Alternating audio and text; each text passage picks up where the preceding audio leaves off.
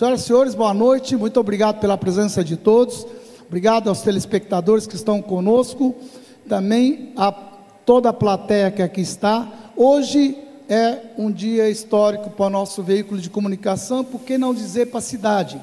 Estamos vendo uma coisa inédita em termos de comunicação e em termos também de uma prestação de conta para a população. Vejam, senhores, é, é, o prefeito, que aqui está, aliás, muito obrigado pela presença, não é?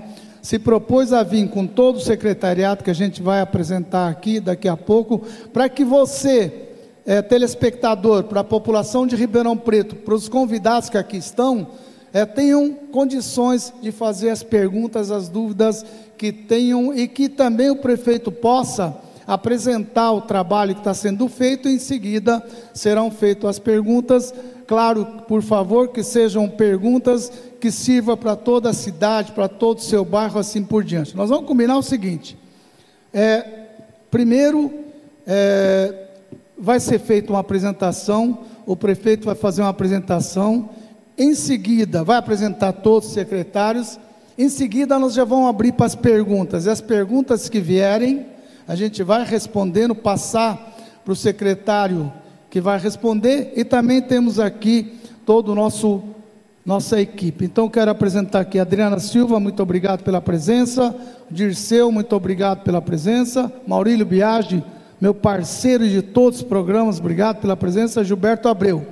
Prefeito, eu gostaria de começar pedindo para que o senhor apresente os secretários, tá? Cada um deles e mais uma vez é um orgulho, é uma honra a gente inaugurar hoje esse novo estilo de programa do Mentoria 2020. Para nós, realmente é gratificante ter a oportunidade de ter todo o secretariado aqui. Nós vamos abrir o espaço para que possamos fazer também com os debates. Muito obrigado pela presença e, por favor, apresenta aí o secretariado. Boa noite a todos. Boa noite a, aos convidados aqui da plateia. Cumprimentar também aqueles que estão nos assistindo na, na TV Tati, nas rádios e também os internautas que estão acompanhando através das redes sociais. Agradecer ao Dr. Chain Zayer pela, pelo convite e pela inovação de fazer o seu mentoria, que sempre vai ao ar ao vivo nas segundas-feiras, é, no estúdio, também ao vivo, mas agora com a presença do público, perguntas é, aqui presencialmente que serão feitas e daquelas que virão dos nossos ouvintes, telespectadores e internautas. Cumprimentar a Adriana, doutor Disseu, Maurílio, Gilberto. É, e vou rapidamente aqui apresentar, é isso? Apresentar os secretários, né? Por favor. É, a produção é, convidou que estivesse aqui é, no palco, junto conosco, alguns secretários que são aqueles mais é, provocados nos temas que fazem parte dos debates e, e dos questionamentos quando da realização do mentoria. Sem prejuízo a todos os demais que aqui estão, é, eu vou apresentar o secretário Ângelo Pestini, secretário de Negócios Jurídicos, secretário Edson Ortega Marques, secretário de Planejamento e Gestão Pública, Felipe Elias Miguel, secretário de Educação, Guido Decim de Filho, secretário de Assistência Social, Manuel Gonçalves, secretário da Fazenda,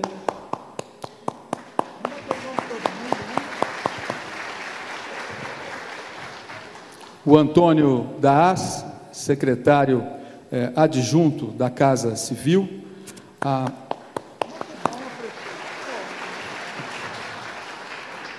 a Mônica Nocioli, que é a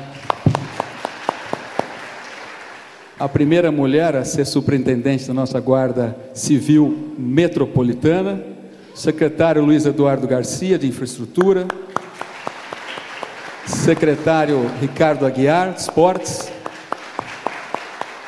Afonso Reis Duarte, superintendente do DAERP,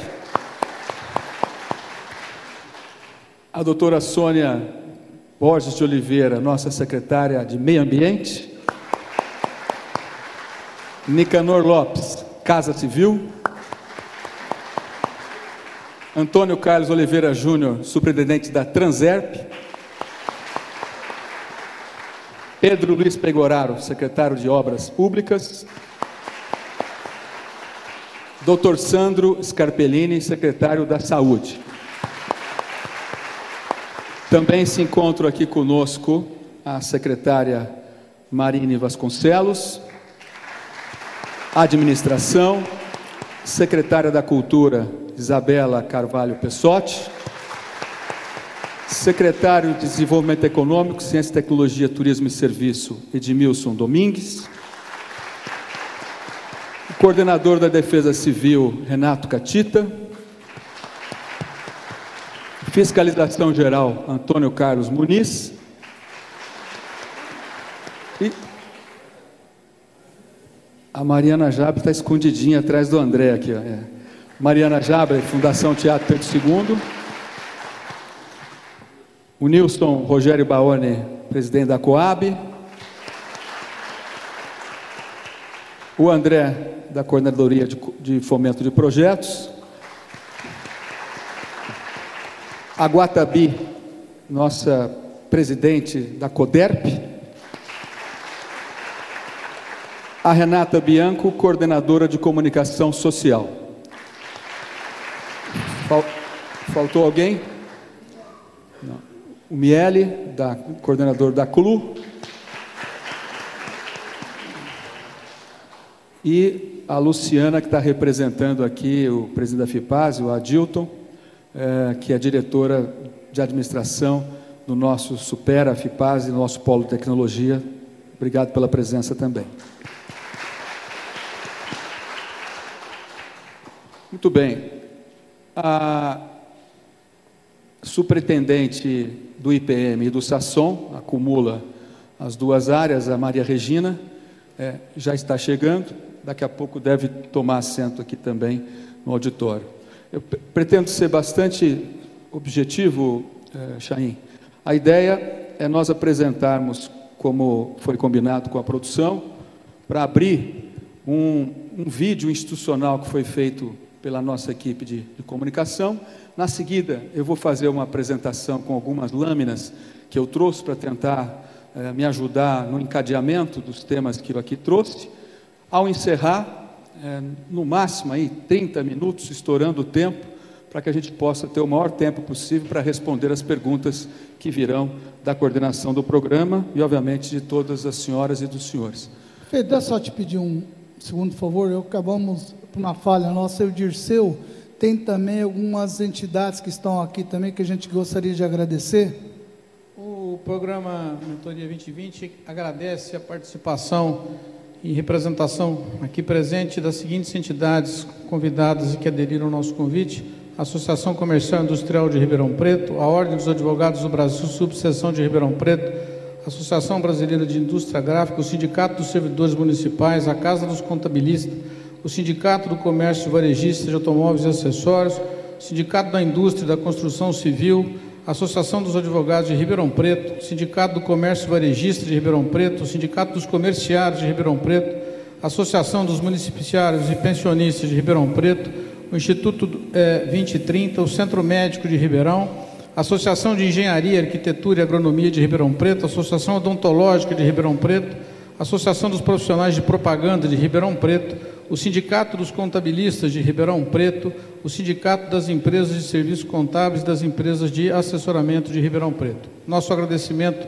pela participação dos senhores nessa noite. Quero também fazer um agradecimento. Obrigado. Nós já falamos do nosso grupo de mentoria é Ribeirão. Falou? Nós, nós temos presentes aqui organizações que são albergadas pelo Instituto Mentoria Social, um programa Mentoria Social, assim como alunos do nosso curso de Mentoria Liderança que estão presentes. É, o pessoal está animado, né? Tá. Sejam bem-vindos, viu? E é bom que vocês também vão aprendendo, vão vendo, está aqui o prefeito todo, fiquem à vontade para perguntar. Eu queria também falar do Rafael, que é o nosso Google, né, Rafael da. Eu esqueci. Guedank, obrigado pela presença, tá bom? Prefeito, à vontade, obrigado. Conhecer uma cidade e tudo o que ela pode proporcionar requer um olhar mais apurado. É preciso entender o seu ritmo, seus caminhos, ver de perto o quanto ela é única e especial. A tão conhecida capital do agronegócio brasileiro é destaque não apenas pela sua força no campo. Ribeirão Preto reserva muitas descobertas e surpreende pela diversidade. A pouco mais de 300 quilômetros de São Paulo, capital, o município tem uma localização privilegiada, com acesso a diversas rodovias estaduais, entre elas a Anhanguera, a quarta melhor do país. O aeroporto Dr. Leite Lopes opera regularmente voos nacionais de diversas companhias aéreas e recebe obras para ampliação. Quase 700 mil habitantes podem desfrutar da infraestrutura de uma cidade que não para de crescer. E o melhor, nem por isso perde as qualidades que tanto atrai pessoas e investimentos para o interior. Quer ver? Ribeirão Preto tem um alto índice de desenvolvimento humano, qualidade de vida que se traduz em inúmeras áreas verdes para a população. São seis parques municipais, além de uma reserva ambiental de Mata Atlântica encravada na zona urbana da cidade bons indicadores socioeconômicos, saúde e ensino superior de referência. Não faltam grandes universidades e incentivo à tecnologia. Aliás, nós somos muito bem conectados por aqui. Ribeirão Preto ocupa a 22ª posição no ranking Connect Smart Cities, que avalia o desempenho das cidades brasileiras para eleger as mais inteligentes e conectadas. Tudo isso aliado a uma economia forte e diversificada. Com um portfólio variado de segmentos produtivos, se destacam os setores de alimentação e saúde, além do polo cervejeiro. Os números comprovam essa versatilidade. Ribeirão Preto tem um PIB de 29,9 bilhões de reais, maior que o de 16 capitais brasileiras. O setor de comércio e serviços é tão forte que responde por 85% do PIB.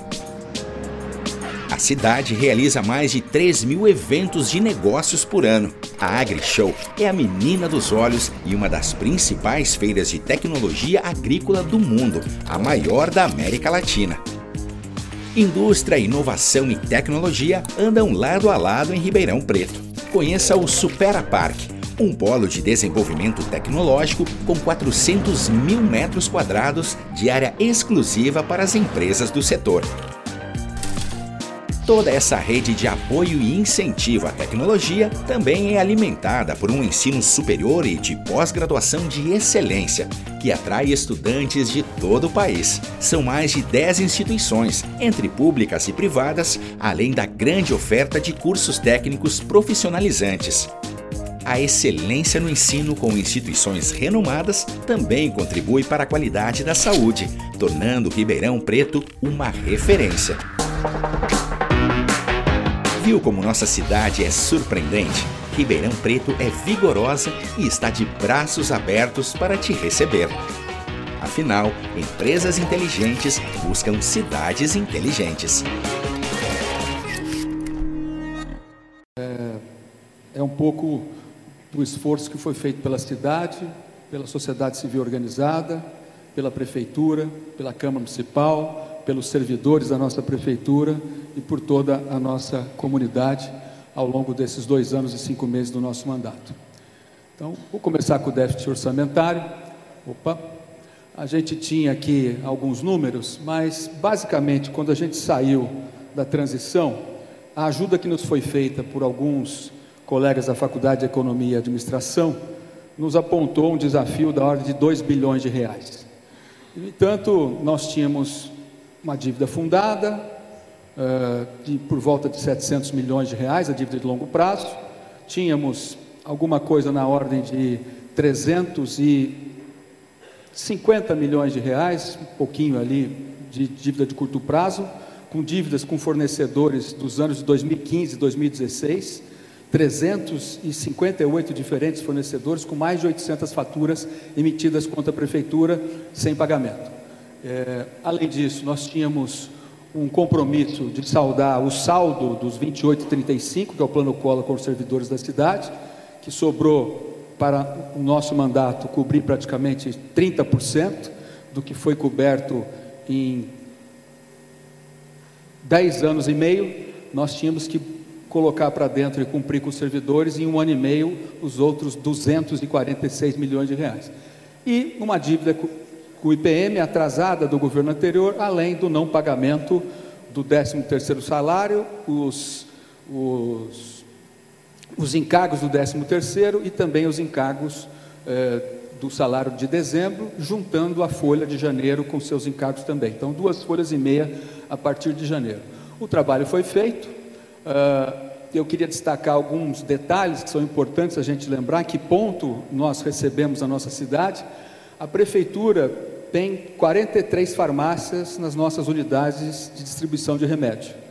Existe uma média de 350 tipos de medicamentos diferentes e nós assumimos a cidade com praticamente 70 deles faltando, 20%, por falta de pagamento e, e sobretudo, pela fama, fama de má pagadora da prefeitura até então.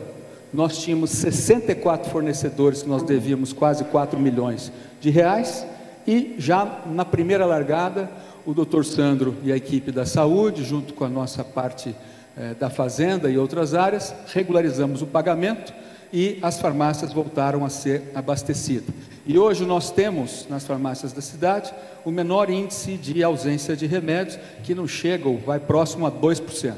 No, na, na sexta-feira passada, dia 24 de maio, eram apenas sete medicamentos dos 350 que não estavam disponíveis nas nossas farmácias, por razões de pregão eh, que deu vazio, problema com o fornecedor, mas nada a ver com falta de pagamento da prefeitura. Aliás, estamos com todos os nossos compromissos pagos com os nossos fornecedores até agora.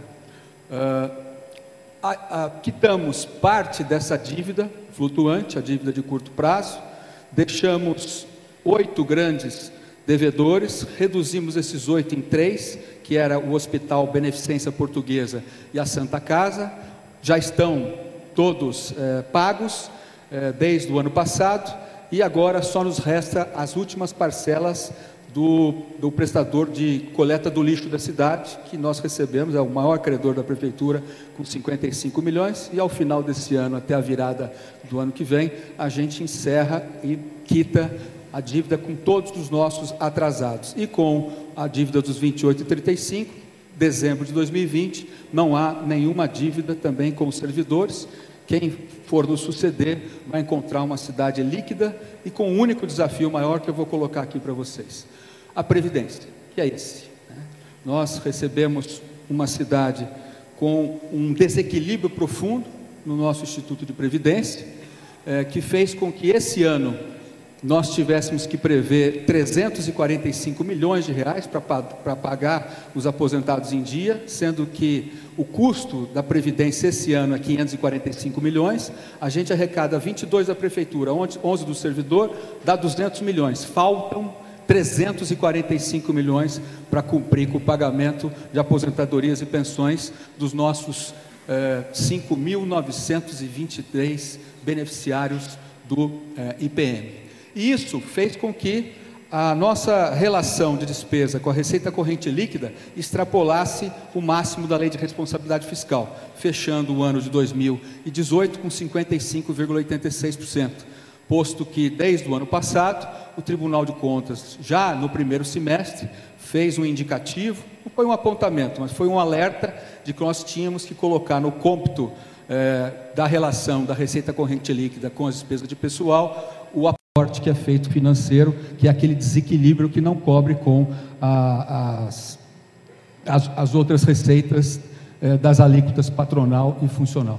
O, fizemos um, uma consulta ao Tribunal de Contas, o Tribunal de Contas achou pertinente a nossa consulta, eh, manteve a recomendação do Ministério Público de Contas, de que tem que colocar, sim, segundo as regras vigentes, para efeito do cômputo da relação da receita corrente líquida, a despesa com inativos, mas deu uma modulação em função da circunstância já definida com que nós pegamos a cidade. E essa consulta, pelo resultado que ela deu, ela foi, ela teve repercussão geral nos outros 643 municípios do nosso estado, com as mesmas condicionantes, à, à, exceção da capital, que tem o seu próprio Tribunal de Contas é, do município. Ah, voltando aqui, ou seja, Uh, nós vamos ter esse ano de 2019, que, que para efeito do cômputo, colocar 10% dos 345, portanto 10% é 35 milhões, isso vai dar um certo impacto na receita corrente líquida, mas vai nos é, livrar das sanções da lei de responsabilidade fiscal, que pode chegar até a perda do mandato ou a o impedimento do município de receber outras transferências e uma série de penalidades que trariam prejuízos para a população de Ribeirão Preto. E essa cadência vai até 2023, quando então vai ter que se incorporar tudo aquilo que vai de aporte financeiro para pagar os aposentados. Uh, aqui, só para a gente ter uma ideia, uh, eu não vou entrar muito em detalhes, mas eu vou pegar só a referência de abril de 2016 com a de abril de 2019. Três anos se passaram. Em abril de 2016, nós tínhamos 4.891 beneficiários do nosso Instituto de Previdência, com os dois planos, o plano financeiro e o plano previdenciário.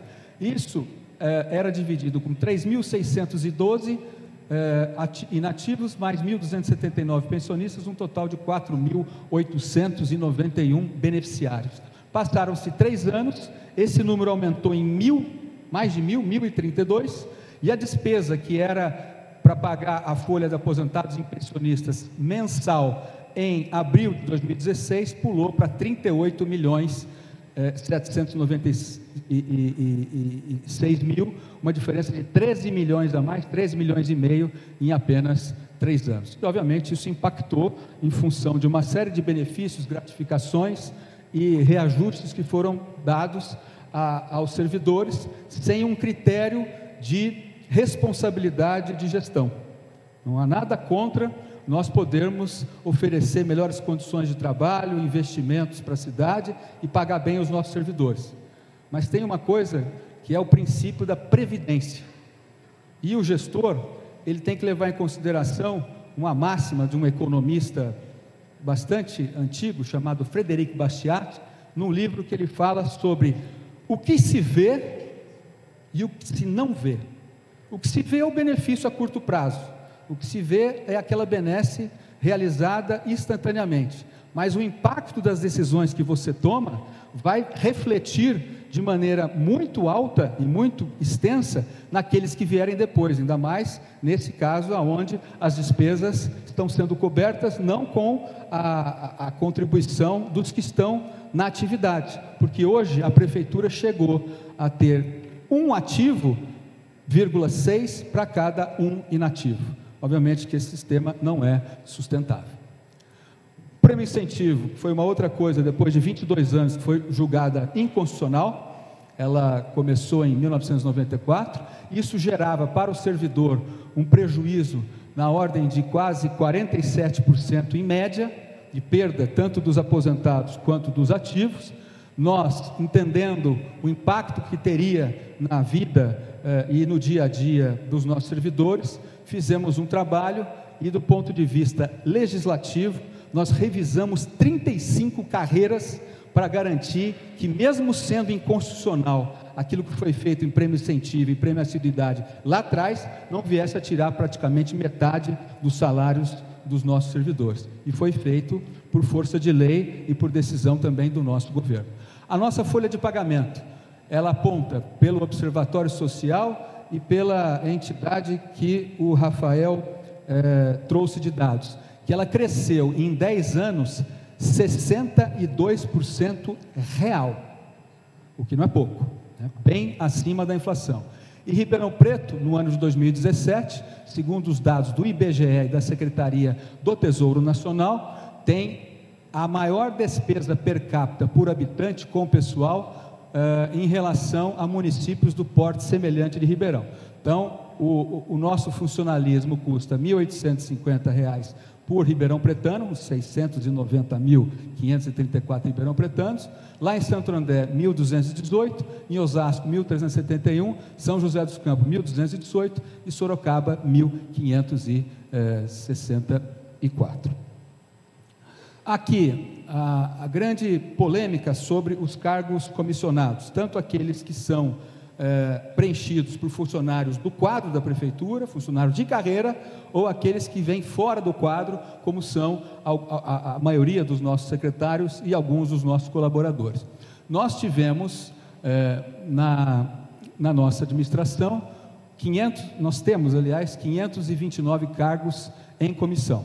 Desses 529 cargos, 461 estão ocupados e 68 estão vagos, dos quais 306 são ocupados por funcionário de carreira, desses 461, e apenas 151 que são fora do quadro da prefeitura.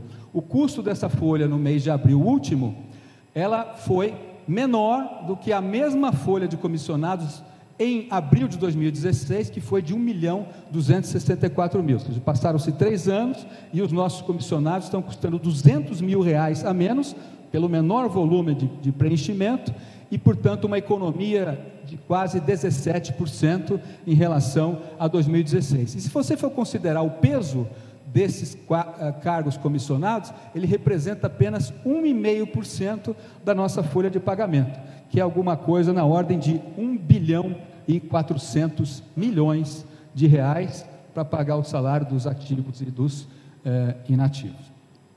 Aqui um quadro mais explicativo. Em abril tinha 539 cargos em comissão.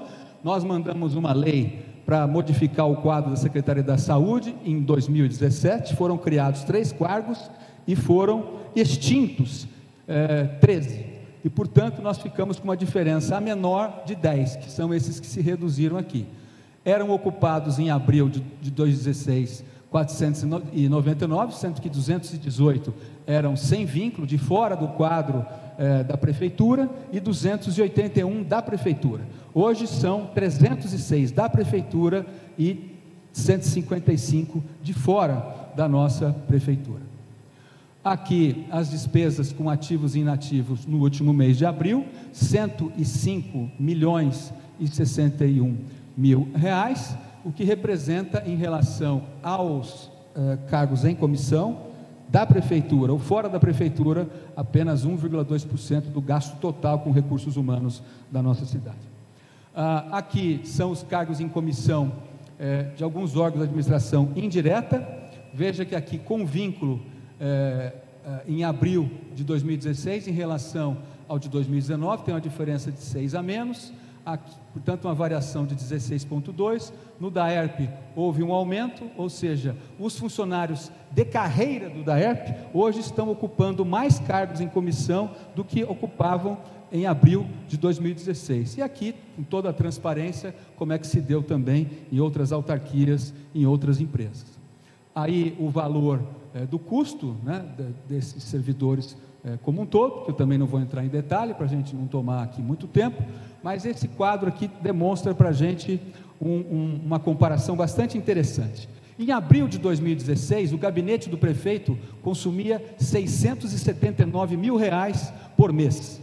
No nosso primeiro ano, caiu para 601 o gabinete do prefeito, com recursos humanos, depois ele foi a 521 mil e agora ele é 488 mil. O prefeito tem que dar o exemplo para o resto da equipe em termos de austeridade na despesa é, com a sua área principal, no caso o Gabinete Comunicação Social, é, Casa Civil e Governo. O planejamento, 1 milhão e 15 mil, mas hoje é 919. Negócios jurídicos, aumentou um pouco em função é, de que os procuradores estão ganhando um pouquinho mais em função de uma decisão do Supremo Tribunal é, Federal. Nós temos hoje 20, é, 29 é, procuradores de carreira da Prefeitura, que são é, comandados e coordenados pelo secretário Ângelo, Ângelo Pessini. São 240 mil processos, mais de 8 mil processos para cada procurador, o que não é pouca coisa. Fora os processos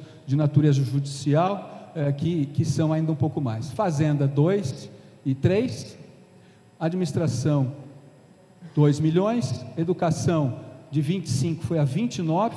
O ano passado nós colocamos os 25% da educação, mais 19 milhões de reais, que nós somos obrigados a colocar. Na saúde foi 26,77%. A cultura, 563 mil, 576, 560, agora com 507. Na saúde, manteve uma certa estabilidade. A assistência social ganhou um pouquinho aqui depois que a gente chegou a infraestrutura reduziu o custo, esportes também, encargos do município manteve uma média, obras públicas aonde a gente está começando a retomar aqui um ritmo maior, cresceu um pouquinho. Meio ambiente também, estamos investindo bastante em sustentabilidade, a secretária Sônia está coordenando muitas responsabilidades nessa área. Turismo bastante econômico, um total de 66 milhões para 8.490 servidores, quando no ano antes de nós assumirmos eram 9.022 servidores da prefeitura, e aí foi reduzindo para 8 8,895, 8,740 e agora 8,490.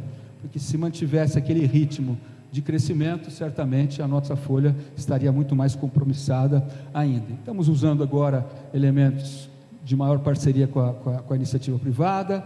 Ah, os nossos pronto atendimentos hoje são atendidos pelo Santa Lídia. As nossas UPAs, a primeira que vai ser credenciada no modelo de contratualização vai ser por organizações sociais, então é, o, o, a, o, Estado ele não precisa ser tudo público, ele precisa entregar lá na ponta o serviço de saúde, de educação, de infraestrutura ou quando for as suas competências, sobretudo também na área de assistência social. Aqui os, os gastos com o pessoal, principalmente os sociais, educação de 25.800 para 29.389, saúde subiu um pouquinho, os demais se estabilizaram e ah, hoje você tem, em termos da despesa, a educação era 41,46 com recursos humanos, hoje ela relativamente subiu um pouco para 43,94. A saúde deu uma reduzida com a entrada do Santa Lídia também no circuito e as demais áreas da prefeitura praticamente foram estabilizadas. Aqui a distribuição da despesa, para a gente ver nessas barrinhas, a educação é o verde, crescendo, a saúde também, crescendo um pouquinho, e estabilizado as despesas com as outras áreas da nossa cidade. Recapeamento. Aqui nós fizemos o ano de 17 e 18, mais de 200 quilômetros de recap em vários bairros da nossa cidade, um investimento de 40 milhões de reais, de recursos que nós conquistamos com financiamentos externos, e só para efeito de comparação, a Secretaria de Obras tem o acervo de todo o período oficial do dia a dia do município. Os oito anos que nos antecederam fizeram 200,7 quilômetros de recap. Se você dividir por oito anos, você vai ver que é muito pouco em relação à cidade que tem 1.500 quilômetros de ruas e avenidas, que a cada ano, em média, você precisa recapear 10% da nossa malha. Então, quando nós chegamos na prefeitura, a grande parte da nossa malha viária já estava deteriorada. Então nós temos que acudir em tudo quanto é canto, não tem uma área que é mais complicada, não. Em toda a cidade você tem necessidades de fazer o tapa-buraco e substituir com recap. Então já fizemos 200 é, entre 17 e 18. É, esses são os bairros que foram objeto dos recaps ao longo desses 200 quilômetros de 17 e 18. Estão aqui para depois a apresentação fica à disposição de vocês, não vou tomar muito tempo de todos. Agora, no, no, ano de 19, mais esses bairros aqui já foram atendidos, Cândido Portinari, Jardim América, dentre outros. E aqui entra o programa do Ribeirão Mobilidade. A prefeitura trabalha e sem parar. Sai o asfalto antigo, entra asfalto novo, garantindo um cuidado que é necessário com o programa Cuida Bem Ribeirão, em dois anos já foram 200 quilômetros de recap, o dobro do que foi feito entre 2013 e 2016. Isso é quase a distância entre Ribeirão Preto e Campinas. E a meta é entregar mais 200 quilômetros até ano que vem. Quase um terço da cidade com asfalto novinho. Mas você sabe, ainda temos muito chão pela frente. E a gente vai chegar lá. Prefeitura da cidade de Ribeirão Preto. Planejamento, dedicação e conquistas. Com eh, os trechos que agora já estão programados, que são esses aqui, 16 quilômetros em nove bairros da região oeste, que serão 47 trechos, desde o Adão do Carmo Leonel, Branca Salles, Bela Vista, Marquese, Piratininga, Progresso, Parque Ribeirão, Solar da Boa Vista, Via Guilmar, Vila Virgínia, serão investimentos de 4,56 milhões, dada a economia que a gente conseguiu de redução de 19,5% no pregão eletrônico, que depois vocês vão ver aí para frente como é que fica. Aí um outro lote, 13 quilômetros de recap nesses oito bairros, Quintino Fácil 1, 2, Avelino Simeone, Avelino Palma, Marinsec, Jandaia, Torrigon e Valentina Figueiredo, é, 3.850 no final do pregão, quando o preço inicial era 4.894. 21 milhões, 21,2% de economia, e esse 1 milhão de troco, ele volta para ser licitado para poder fazer mais recap ainda na nossa cidade.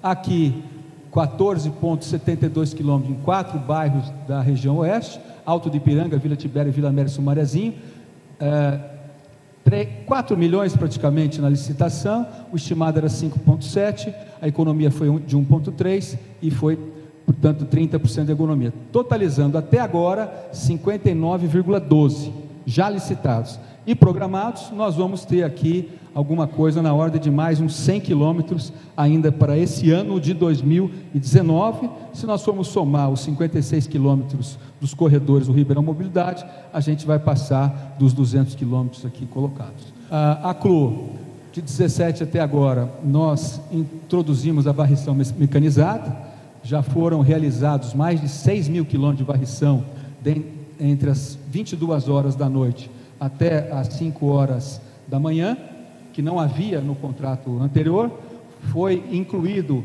áreas de roçadas públicas e terrenos particulares que também não havia no contrato anterior. Houve a contratação de empresa para roçar praças e parques, também não havia o contrato em vigência, e foi feito também um novo contrato de coleta de galhos e troncos. Inclui-se aqui também o catatreco, que não tinha. Ah, o nosso contrato era 77 milhões por ano, a licitação, colocando esse serviço, foi 84, depois do pregão, ela caiu a 63 milhões e 900 mil.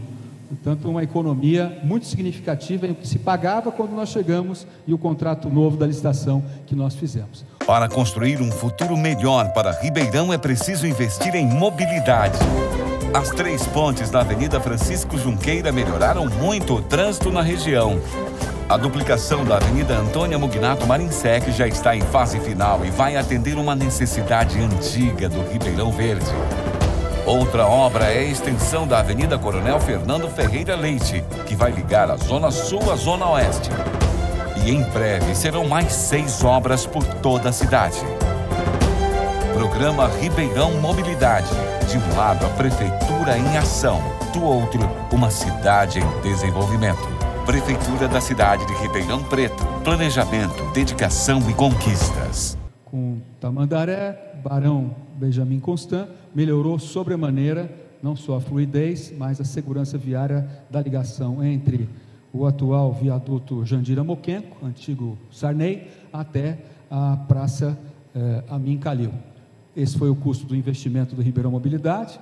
Agora nós estamos fazendo a extensão da Fernando Ferreira Leite, que vai ligar a Carlos Eduardo de Gasperis Consone até a Caramuru. Então ele vem lá do Botânico, na, Carlos, na, na confluência da Carlos Consone, sobe a Vladimir Meirelles, atravessa a Fiuza, pega a Adolfo Bianco Molina, faz o entorno do Ribeirão Shopping, pela uh, entrega o ano que vem da Fernando Ferreira Leite, ela vai até a Independência, a partir do terminal de ônibus do Ribeirão Shopping, cruza a Avenida, a Avenida Caramuru e depois sobe a Lusitana até na rotatória da Lusitana com a Monteiro Lobato, ligando o Zona Oeste com a Zona Sul no corredor é, é, sem interrupção.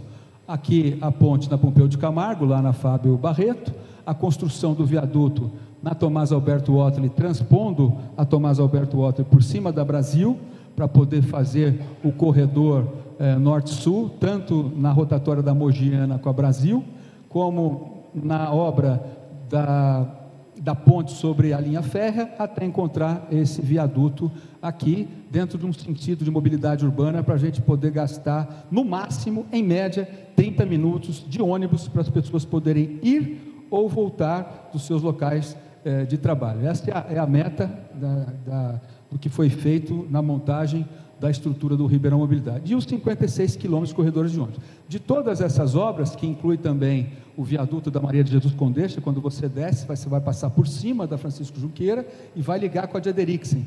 E aí você tira aquele ponto crítico, tem muita gente que cai no rio ali, porque ali é uma fechada 90 graus, e além de outras readequações eh, sem obras de arte, mas só com semaforização eletrônica, na Portugal, com 9 de julho de Aderix, Cotabile Romano e Presidente Vargas e Avenida Itatiaia. Aí o Ribeirão Mobilidade entrega agora, em agosto, a, a Mugnato Manisec.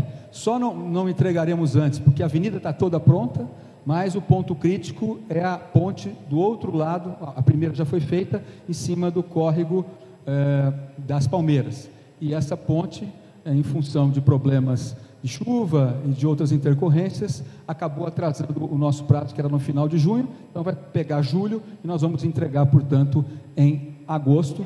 E quem já passou por lá, quem mora ali perto, hoje deverá ser uma das mais bonitas avenidas da cidade de Ribeirão Preto. 5 quilômetros, 5 quilômetros de, de é, é, ciclo, ciclovia, 13 mil árvores foram plantadas para efeito de mitigação ambiental e todas as melhorias do entorno, a iluminação já está funcionando e, e o tanto de desenvolvimento, de bem-estar, de segurança e prosperidade que vai trazer para uma região do Ribeirão Verde, que hoje está variando entre 70 e 80 mil pessoas lá do outro lado ali da Zona Leste, encaixando com a rodovia Anhanguera e dando acesso para a Avenida Recife, no Jardim Aeroporto. Aqui o DAERP, o DAERP está entre as 29 cidades de grande porte com melhor saneamento no país. Saímos das páginas policiais em 16 para agora, em março deste ano, recebermos um prêmio da Associação Brasileira de Engenharia Sanitária e Ambiental eh, eh, como uma das melhores empresas de saneamento do nosso país. Fecha, o, o, o DAERP fechou o ano de 2016 com uma disponibilidade financeira negativa de 18,6 milhões e fechou aqui é 2018, não é 2019, é um errinho aqui, precisa corrigir depois, com saldo positivo de 84,9 milhões, fazendo agora investimentos com as suas próprias pernas, com os seus próprios recursos, com a boa gestão e é, que foi feito lá pelo trabalho do, do Afonso e toda a nossa equipe do, do DAERP. Aí você tem agora uma melhoria no atendimento, boa regulação da dívida ativa da, da, da, autarquia, redução de cortes e redução de inadimplência, conta em nome do usuário, relatórios, leitura de emissão, melhorias gerenciais, na parte pessoal e social, para contratar e implantar sistema, inclusive, da folha de pagamento, revisão de periculosidade, insalubridade e outros benefícios, aumento da produtividade, turno de trabalho, reposição de servidores por aposentadoria e uma reforma administrativa interna da autarquia. E na parte operacional, indicadores de produtividade, qualidade, redução de perdas e eficiência energética. Nesses dois anos e pouco do nosso governo, nós já entregamos 10 novos postos, e, e beneficiamos 30 novos bairros com investimento de 15 milhões e meio de reais.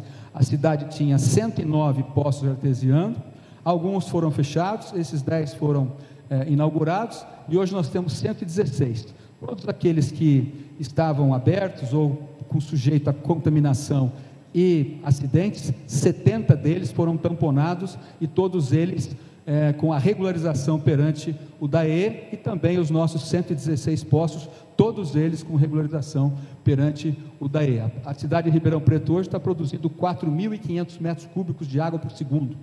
São 4.500 litros de água a cada segundo para atender os nossos 700 mil habitantes. Esses são os postos onde foram é, instalados esses 10, em várias regiões da cidade. A substituição e implantação de redes de esgotos, com recursos próprios com 500 mil reais, 1.450 metros, nesses bairros aqui, Jockey Clube, Progresso, Jardim Paulistano, Jardim Helena, Palco São Sebastião, Vila Virgínia, vocês perceberam que a grande maioria, 95% dos bairros ou mais, são todos bairros das regiões periféricas e que precisam de mais atenção da cidade em melhoria da infraestrutura. Aqui que se faz, de fato, um investimento no social e, ao mesmo tempo, dando oportunidades para a gente é, fazer justiça social na melhoria da qualidade de vida de todos os bairros da nossa cidade, sem distinção.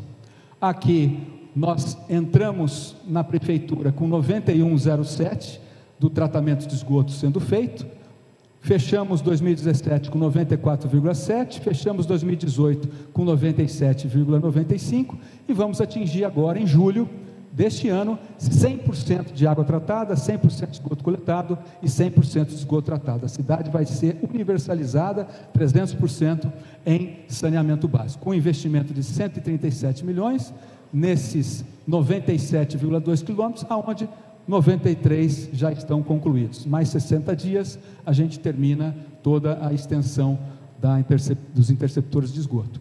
Aqui, adutoras de água, mais investimentos. Começamos na, na quinta-feira passada a substituição de 42 quilômetros de rede de água, onde 35 mil pessoas vão ser beneficiadas com investimentos de 12,2 milhões de reais, aonde a obra vai ficar pronta em fevereiro do ano que vem. Aqui, eh, a frota, eh, a, nós adquirimos 36 motocicletas, a frota foi para 54, adquirimos três caminhões, eh, descarregamos alguns, agora está com quatro para fazer, a, fazer a mistura adequada do flúor e do cloro. Esse ano a gente ainda vai receber mais 10 caminhões, 20 carros, 6 minivans e picape para a frota do DAEP. Aqui a educação, 109 escolas, 3.200 professores. O secretário Felipe está contratando mais 97 desde a semana passada. O concurso também, que foi feito no, no domingo, dia 19, também vai contratar mais professores. Temos 47 mil alunos e 370 cozinheiros. Uh, aqui Bem resumidamente, para não cansá-los, é, tem a, a, a, construção da, da creche né, e da escola de ensino infantil lá no Vida Nova Ribeirão. Serão 1.036 crianças que vão ser atendidas naquela região da cidade, todo o seu entorno. Estamos com duas creches no Heitor Rigon, no Paulo Gomes Romeu, para 94 crianças cada, com 60% da obra. Vão ficar pronta agora em julho, agosto. Uh, os reparos já em 30 escolas, adequação da cozinha na Sebastião Aguiar Azevedo, também a rede elétrica, a EMEI lá, Adriana Coutinho no Jardim Ouro Branco, a reforma do Jair Monteiro de Barros, que dobrou a capacidade elétrica, a escola foi entregue em 2000 e nesses 18 anos não recebeu nenhuma repotencialização, o que aconteceu em muitas outras escolas, como foi o problema no CAIC eh, Antônio Palocci, também já resolvido. A reforma de três unidades do SESI, que incorporamos para a nossa rede, para poder atender mais alunos da, da nossa rede municipal. Aqui os 97 professores, algo em torno aqui de 13,4 milhões para manutenção de outras escolas que já estão é, finalizando a licitação, a construção de mais uma creche no Parque dos Pinos para 107 vagas e mais 180 vagas parciais para uh, o ensino infantil, totalizando os 287. Mais cinco e-mails que, que vem agora junto com as obras uh, do RECAP, que vão ficar nos bairros Jardim Marquese, Wilson Tony, Paraíso, Interlagos, Quintino 2, com esse total de vagas uh, em cima de projeto executivo que nós eh, utilizamos sem gastar da, da Fundação Nacional de Desenvolvimento do Ensino. Saúde. Primeiro lugar em satisfação com a área de saúde, segundo o INDSAT é, no ano passado. O programa Saúde Melhor colocou a, a equipe do Santa Lídia para fazer o atendimento da UPA Norte, Quintino 2 e região central. Ah, o protocolo de Manchester está sendo seguido à risca para melhorar o tempo de atendimento conforme a prioridade, caso urgente imediato, é, não tão urgente é, meio tempo, e se puder esperar, aí espera um pouquinho mais. Ah, laboratório de análises clínicas em todas as nossas unidades de pronto atendimento, Quintino 2, UPA, UPA 13 e Central, 40 minutos em média para você ter o diagnóstico do exame e, portanto, a aplicação terapêutica pela equipe médica e de apoio muito mais rápido para a população. O doutor Sandro fez vários mutirões para reduzir parte das nossas filas, o exemplo da catarata e da cardiologia. Implantamos o, o aplicativo Saúde Digital, chamamento de 107 novos profissionais, 43 da saúde em 18, depois mais 43. A UPA da Vila Virgínia, estamos tentando reconquistá-la com o Ministério da Saúde. A Oeste, nós vamos entregar funcionando agora em novembro. A Norte, vamos retomar a obra em agosto e também entregar funcionando em novembro. Estamos aguardando o governo do estado liberar 12 milhões de reais para a gente concluir o processo de implantação da Fiocruz. O AMI o projeto executivo, já está é, em licitação e das 14 ambulâncias, é, das, aliás, 14 é, de unidade básica de atendimento e as de unidade de atendimento mais complexo, nós substituímos nove. Portanto, mais da metade das nossas ambulâncias foram substituídas nesses dois anos e pouco. Aí o remédio já falei, recorde de vacinação de febre amarela. Dá um, dá um tempinho que eu estou concluindo já, viu, Chain? Vai embora, ah, embora.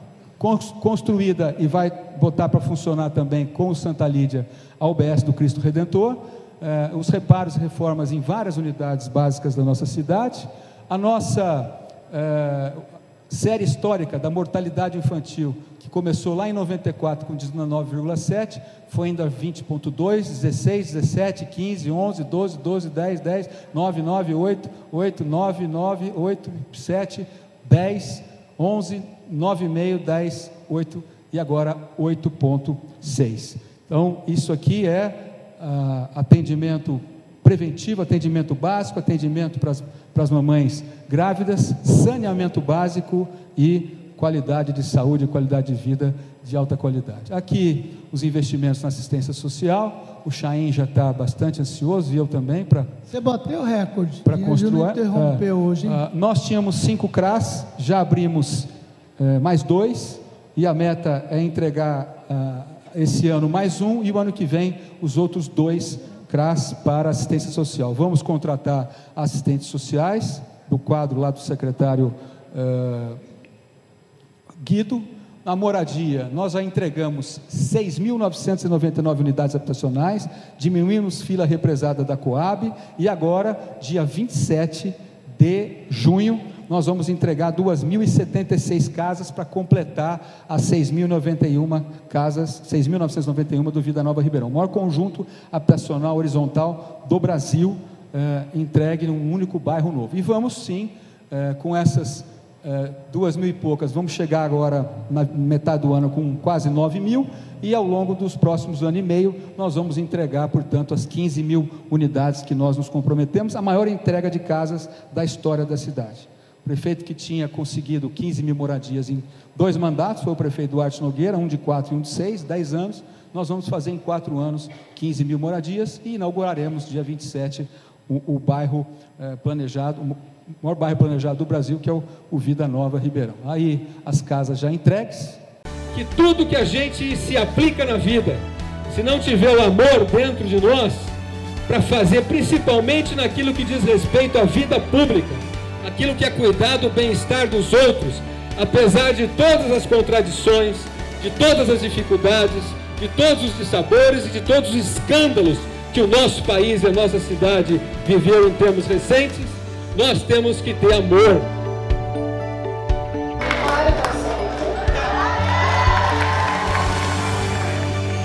Nova Vida, no Vida Nova Ribeirão. Primeiro tijolo dia 12 de junho de 2017 e chega em junho, dois anos depois, com 6.991 casas. 6.999. 6.999. Pode ser 7 mil, 7 mil.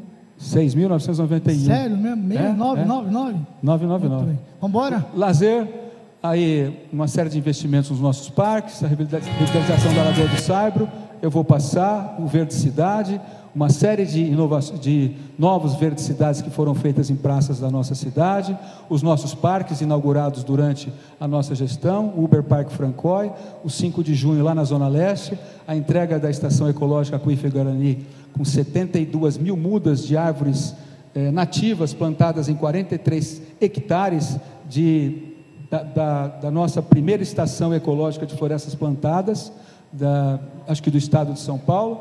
Nos esportes, nós começamos com 12 equipes, hoje tem 57 coordenadas pelo Ricardo, 43 mil pessoas atendidas, agora são 69 mil por mês.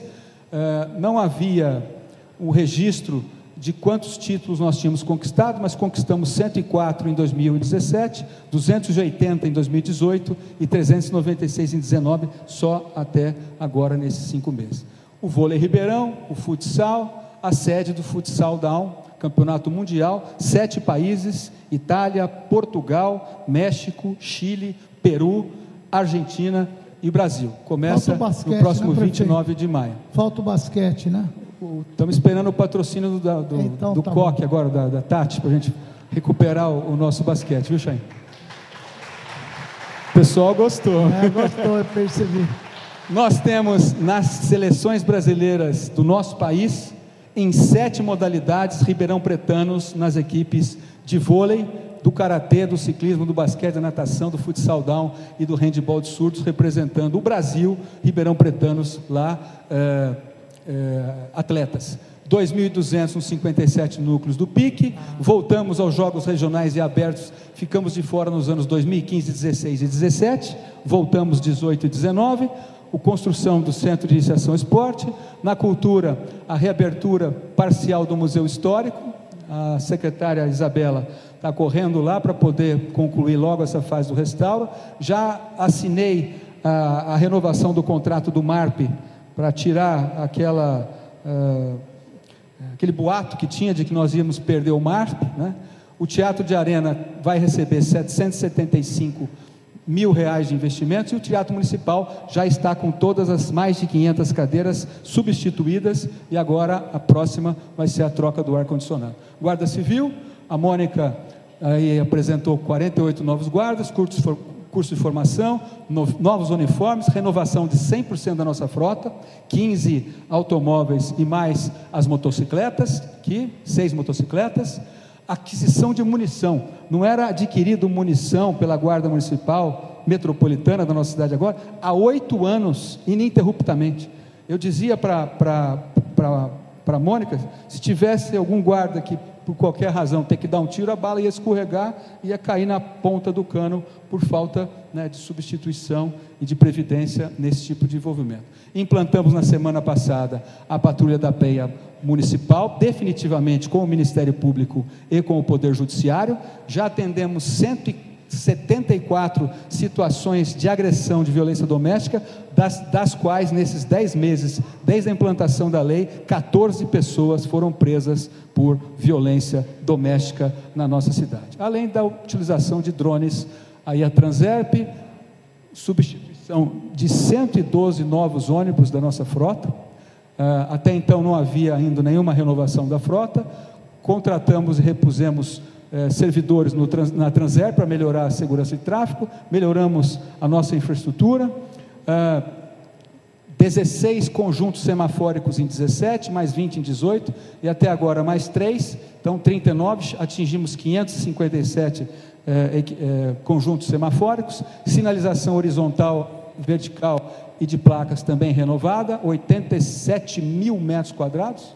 Aí, vítimas fatais no, na, de morte nas vias do nosso município, pegamos com 61, houve um aumento para 63 no nosso primeiro ano, caiu para 61 de novo e agora até abril estamos com, graças a Deus, apenas nove óbitos no trânsito de Ribeirão Preto. Distrito Empresarial, a terceira e maior parte já foi entregue, investimento de 18 milhões de reais, inaugurado ano passado, e estamos licitando as áreas para os empreendedores que se habilitarem. E ontem, aliás, esse final de semana, saiu o ranking eh, dos.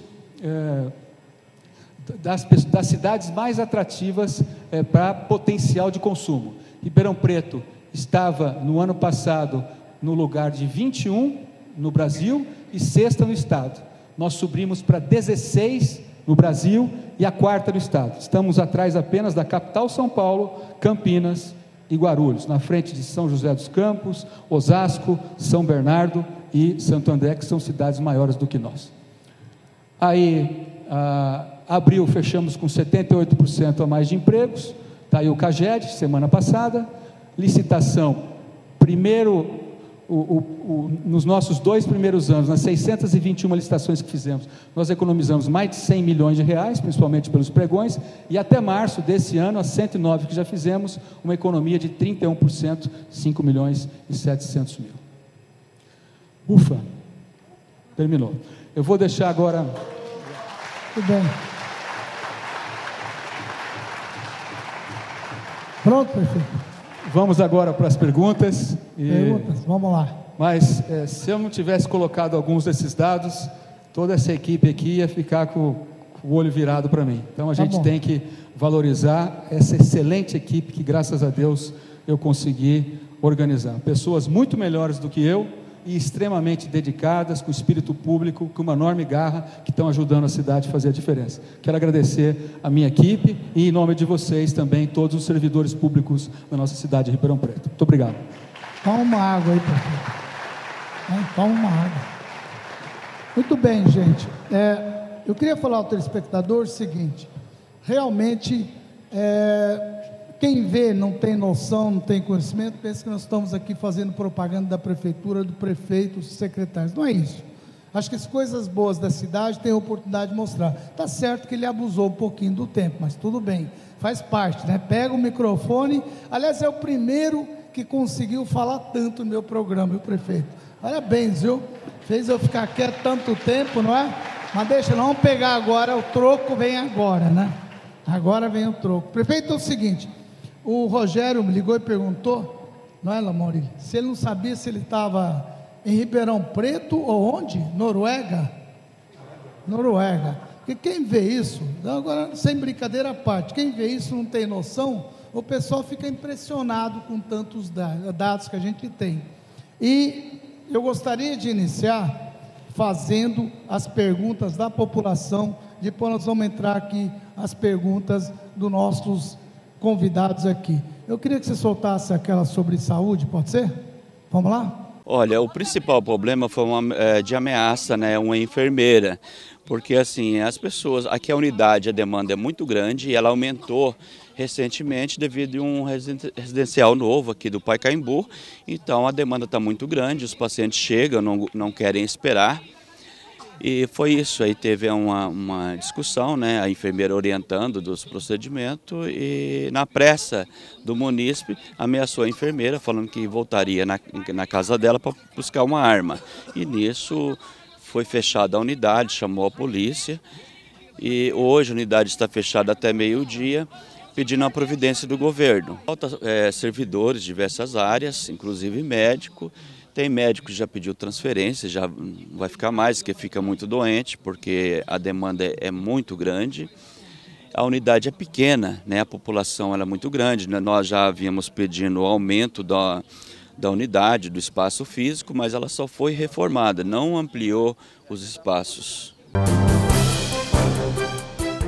Esse é um problema, eu acho que é um problema nacional, mas restringindo aqui. Quando nós assumimos o, o governo, nós tínhamos um grande problema. Aliás, eu fui questionado na primeira coletiva que teve antes de assumir o governo sobre a violência nas unidades. Nós tivemos em, em 2016 mais de 40 eventos, 45 eventos. Caiu no primeiro ano. Nós somos atrás da, de quem tinha bastante experiência fora de Ribeirão, a Cruz Vermelha, teve aqui ajudando a gente. E eu já vou aproveitar porque o que aconteceu sexta-feira nessa unidade já é muito mais fruto do, do trabalho que tem sido feito junto com a Guarda eh, Civil e com a Polícia Militar. Porque nós criamos um, um programa chamado Saúde Mais Segura, que tem sido é, feito em conjunto, na verdade, com apoio, todo o apoio da Polícia Militar e da, da Guarda Municipal, porque os funcionários são treinados a identificar situações de risco nas unidades. Então hoje. Então o senhor tem consciência disso? Isso aconteceu sexta-feira. Sexta-feira. O que aconteceu sexta-feira foi que uma pessoa entrou na unidade com o capacete, uma mulher. Ah. E foi abordada por uma enfermeira que ela não poderia ficar ali dentro com o capacete, porque okay. assim ela não podia ser conhecida. E ela imediatamente ameaçou a enfermeira, dizendo que ia em casa buscar revólver para matar a enfermeira e toda a equipe da unidade. Okay. E por que a enfermeira fez isso? Porque no Saúde Mais Segura, junto com a Guarda Civil e com a Polícia Militar, eles foram treinados para desconfiar de pessoas que foram na unidade para não serem atendidas, mas sim para preparar um outro evento. E por isso hoje? que ela chamou a polícia. Oi? Foi hoje isso? Sexta-feira passada. A unidade foi fechada depois disso e está fechada hoje, ficou fechada hoje até a hora okay. do almoço também. Não, é importante que o senhor tenha consciência disso. Nós temos aqui também algumas sobre educação. Quer me soltar da educação? Como é que foi para a senhora, né?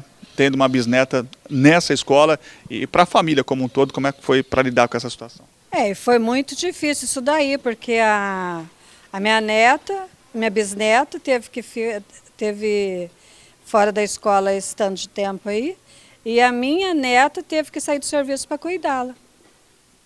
Quer dizer, mexeu com a rotina de toda a família? Toda a família, mexeu com todas. E não está bem aquela escola ainda, viu? Aquela escola ainda tem muitos problemas. A educação a nível municipal está muito precária nas estruturas prediais, nas instalações elétricas e na segurança é, como um todo. Visto disso que nem autorizações do bombeiro temos é, para respaldar a segurança de todos que lá estão, independente seja aluno ou pais ou até mesmo seus docentes na, nas escolas municipais de Ribeirão Preto. Sobre educação, nós vamos trazer aqui a pergunta é, do James ou James, que é lá do Jardim Paulista. No que diz respeito à educação de nossa cidade, o déficit de professores é enorme e ultrapassa os 97 novos contratados que foram noticiados a contratação imediata. O senhor tem como planejamento para a regulamentação desse déficit dos, da, dos professores nas escolas? Secretário, fica à vontade, por favor. Deixa eu aproveitar a generosidade do secretário Felipe a primeira escola é a Domingos Angerani. Ela fica instalada na entrada do Ribeirão Verde. Vocês puderam ver Avenida Antônio Mugnato Marisec. Essa escola não vai ser mais escola. Tanto é que não tem mais nenhum aluno lá. Todos os alunos da Domingos Angerami foram é, designados para uma escola lá no Campo Elísio, na rua João Clapp. E as crianças, todos os dias, são levadas com o transporte escolar para não perder um único dia de aula. Essa escola, ela foi inaugurada em 1947. Nunca teve ABCB, fez uma série de ampliações, na nossa opinião, que não poderiam ter sido feitas e já era uma situação instalada. E não é só essa. Nós recebemos das 109 escolas da nossa cidade, quando nós assumimos, apenas sete tinham auto de vistoria do Corpo de Bombeiros. O que está sendo feito? Trocando a roda do carro, com o carro andando, sem recursos disponíveis à vontade, mantendo o pagamento do servidor, mantendo a aposentadoria e melhorando a nossa rede elétrica, hidráulica e as condições físicas das nossas 109 cidades, está sendo feito um bom trabalho. Não é o ideal, porque nós queríamos ter mais recursos disponíveis, mas a capacidade de investimento que nós temos hoje, ela é negativa porque 345 milhões de recursos fonte 1, fonte do Tesouro, que podia estar indo para a praça, para recap, avenida, creche, posto de saúde, eu tenho que tirar para garantir o direito de receber o salário dos nossos aposentados e pensionistas mas como foi dito aqui, várias melhorias já foram feitas. O secretário, eh, existem quatro escolas funcionando eh, no Ribeirão Verde, inclusive a maioria delas é Essa do governo. Essa escola no Ribeirão Verde? Essa é no Ribeirão Verde. É. quatro escolas, acho que três delas ou quatro, até todas elas são do Estado. O secretário já arrumou um terreno. O terreno passa agora por os estudos finais de arquitetura e urbanismo para a gente licitar e fazer uma nova escola. E aquela escola vai ser derrubada, ela não tem condições de ser utilizado na forma como estava então, sendo. Vamos lá, secretário. Essa escola não existe, é isso? Já está fechada. Então o pessoal lá essa escola já não vai existir como o prefeito colocou, é isso? Então, Domingos Angerami, essa escola no Ribeirão Verde, ela foi fechada, como okay. o prefeito disse, da década de 40. Eram 400 alunos, todos foram remanejados. Ok, ela foi fechada, esses alunos Clap. foram onde, secretário? Perdão? Esses, os alunos foram para onde? Para João Clap, no Campos Elíseos. Quantos, quanto, qual é a distância para levar os alunos? Ali deve dar em torno de uns 6 quilômetros, 6, 7 quilômetros. E, e, no fechamento?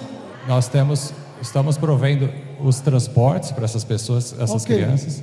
Eu, e... eu pediria para a plateia, por favor. Nós até, até 10 dias, nós não tínhamos ainda uma área, nós já identificamos uma área, a área na Pedra Branca, tá? já estamos encaminhando para a Câmara Municipal então, eu, o projeto para fazer essa só, nova escola. Só um minuto, eu quero entender o seguinte, eu, sou, eu não conheço muito bem. Fechou essa escola, esses alunos, vocês colocaram uma escola perto ou vocês levaram para outro lugar? O senhor está dizendo que não, levaram para outra escola? 400 alunos. 200? Eram 400, 400. alunos, são 400 alunos. E Isso. esses alunos foram locomovidos para uma outra escola. Exato. E essa escola, o senhor disse que é 8 quilômetros ali? Sim, mas nós estamos oferecendo transporte. Mas tudo bem. E 400 alunos transporte para lá? Qual é o Sim. custo desse transporte? Fica para a prefeitura? Tem que levantar esse número. Então, levanta, exato. de repente você fazendo uma outra escola ali por perto, talvez mas exato, seja mais mas, adequado. Mas não exato, é, esse é o plano do município. Estamos, já identificamos uma área. Se houvesse, se houvesse uma unidade disponível para poder encerrar as atividades na Domingos Angerame mais próximo, nós teríamos feito. A nossa meta, em primeiro lugar, é não deixar as crianças fora da sala ah, não, de aula tá e cumprir os, dois, os, os 200 dias de ano letivo. Okay. Claro que isso vai trazer um ônus para a Secretaria de Educação na questão do transporte. Mas é um preço que, obviamente, nós temos que pagar para garantir que esses alunos continuem estudando. Não, até aí é fantástico okay. o que vocês estão fazendo para deixar o aluno sem aula, mas eu acho que fazer o aluno andar 8, 10 quilômetros, sendo que o que gasta, tá, eu acho que eu podia dar uma estudada. Você já deve estar fazendo isso, Ortega? É só por um momento, até quando a outra ficar pronta, mais okay. próximo, como, como, disse o prefeito. Não, tá bom. Prefe... O secretário tem uma outra pergunta que ela colocou, qualquer, Adriana? A questão dos professores, a ausência de professores em sala de aula, que vocês já chamaram Sim. 96, esse número é menor do que o déficit. O que fazer? Sim, vamos lá. Nós temos em torno de 3.200 professores na rede, ok? Nós chamamos, o prefeito autorizou 97 professores 82 se apresentaram. Desses 97, 8 são professores de PEB 1, educação de 0 a 3 anos. 32 professores são PEB 2, são aqueles que fazem a pré-escola 1, 2 e o primeiro, primeiro termo do ensino fundamental. E o restante, professores PEB 3, as mais diferentes disciplinas: inglês, português, matemática, ciências físicas e biológicas, educação física, arte, geografia e história. Então, eram os professores que a gente tinha disponível na rede, contratamos todos aqueles em que havia cargo, principalmente para educação física e arte. No domingo passado, retrasado, nós fizemos um processo seletivo para a contratação de professores temporários. Professores temporários, eles são necessários para cobrir o período que os professores tiram licenças Sim, maiores que 30 dias. conseguir superar isso aí? Isso que é a minha pergunta aqui é essa. Eu queria que fossem as respostas, por favor, um pouco mais pelo tempo que a gente tem, senão Perfeito. não Então vamos lá, a gente precisa. O senhor vai conseguir cobrir essa falta de professores? Sim, nós fizemos as atribuições de aula. Um professor ele começa com uma carga horária de 20, 28 horas para PEB 1, 19 horas PEB 2 e 18 horas PEB 3, mas ele pode chegar até a 40 horas. Só no momento da convocação desse professor que a gente sabe quantas horas ele pode encaixar na carga horária, porque ele pode, por exemplo, ser professor da rede estadual. Então, nessa atribuição, hoje a gente fechou a atribuição, amanhã nós teremos a quantidade de aulas que esses professores podem pegar. Daí que a gente consegue fazer um novo chamamento, para isso que nós fizemos um processo seletivo no último domingo. Ok. É, Dirceu. Eu estou fazendo aqui uma pergunta que é da mesa, mas também é um resumo aqui de algumas perguntas que nos foram remetidas, que é a questão do IPM. É, nós temos uma decisão do Tribunal de Contas que fez a, a modulação dos efeitos, como já foi falado, temos uma solução jurídica, não vai haver efeito pelo gasto com o pessoal, o tribunal mandou fazer o gasto com o pessoal, mas a verdade é o seguinte: nós temos uma solução que posterga o problema por um, dois, três anos. Se nós pensarmos, se nós pensarmos no gasto com, com o pessoal, e pensando os números, pegando os números de dezembro de 2018, em 2021 nós estamos no limite prudencial de novo. Efetivamente, quais são os planos que a prefeitura pretende apresentar no curto prazo para a solução dessa questão ou encaminhamento desta solução, já que não há uma solução mágica para esse assunto? Essa pergunta é para a Regina ou para o prefeito? Eu começo e peço para a Regina complementar o que eu, porventura, não comentar. Nós já fizemos a parte importante. A Câmara Municipal aprovou no dia 14 de fevereiro último a nova previdência do município. Esses professores que estão entrando agora nesse novo concurso, que estão sendo admitidos agora, já vão entrar na nova previdência, ou seja, vão receber, quando da sua aposentadoria ou é, dos seus pensionistas, o teto do INSS, R$ 5.849,45. Se quiserem se aposentar com mais do que isso, vão ter que pagar aposentadoria complementar, como já se faz em vários estados e se faz no governo do estado desde 2011, quando passou a vigorar em 2012 a nova previdência eh, dos servidores públicos do estado de São Paulo. Segundo, nós nos reunimos com o Leonardo Rolim, que é o secretário da Previdência do Ministério da Economia, o Rogério Marinho, que é o secretário de Previdência e Trabalho, vimos quais são todas as legalidades que nós podemos utilizar, que amanhã não vai colocar em risco a segurança jurídica para colocar o IPM em Tivemos visitando alguns municípios e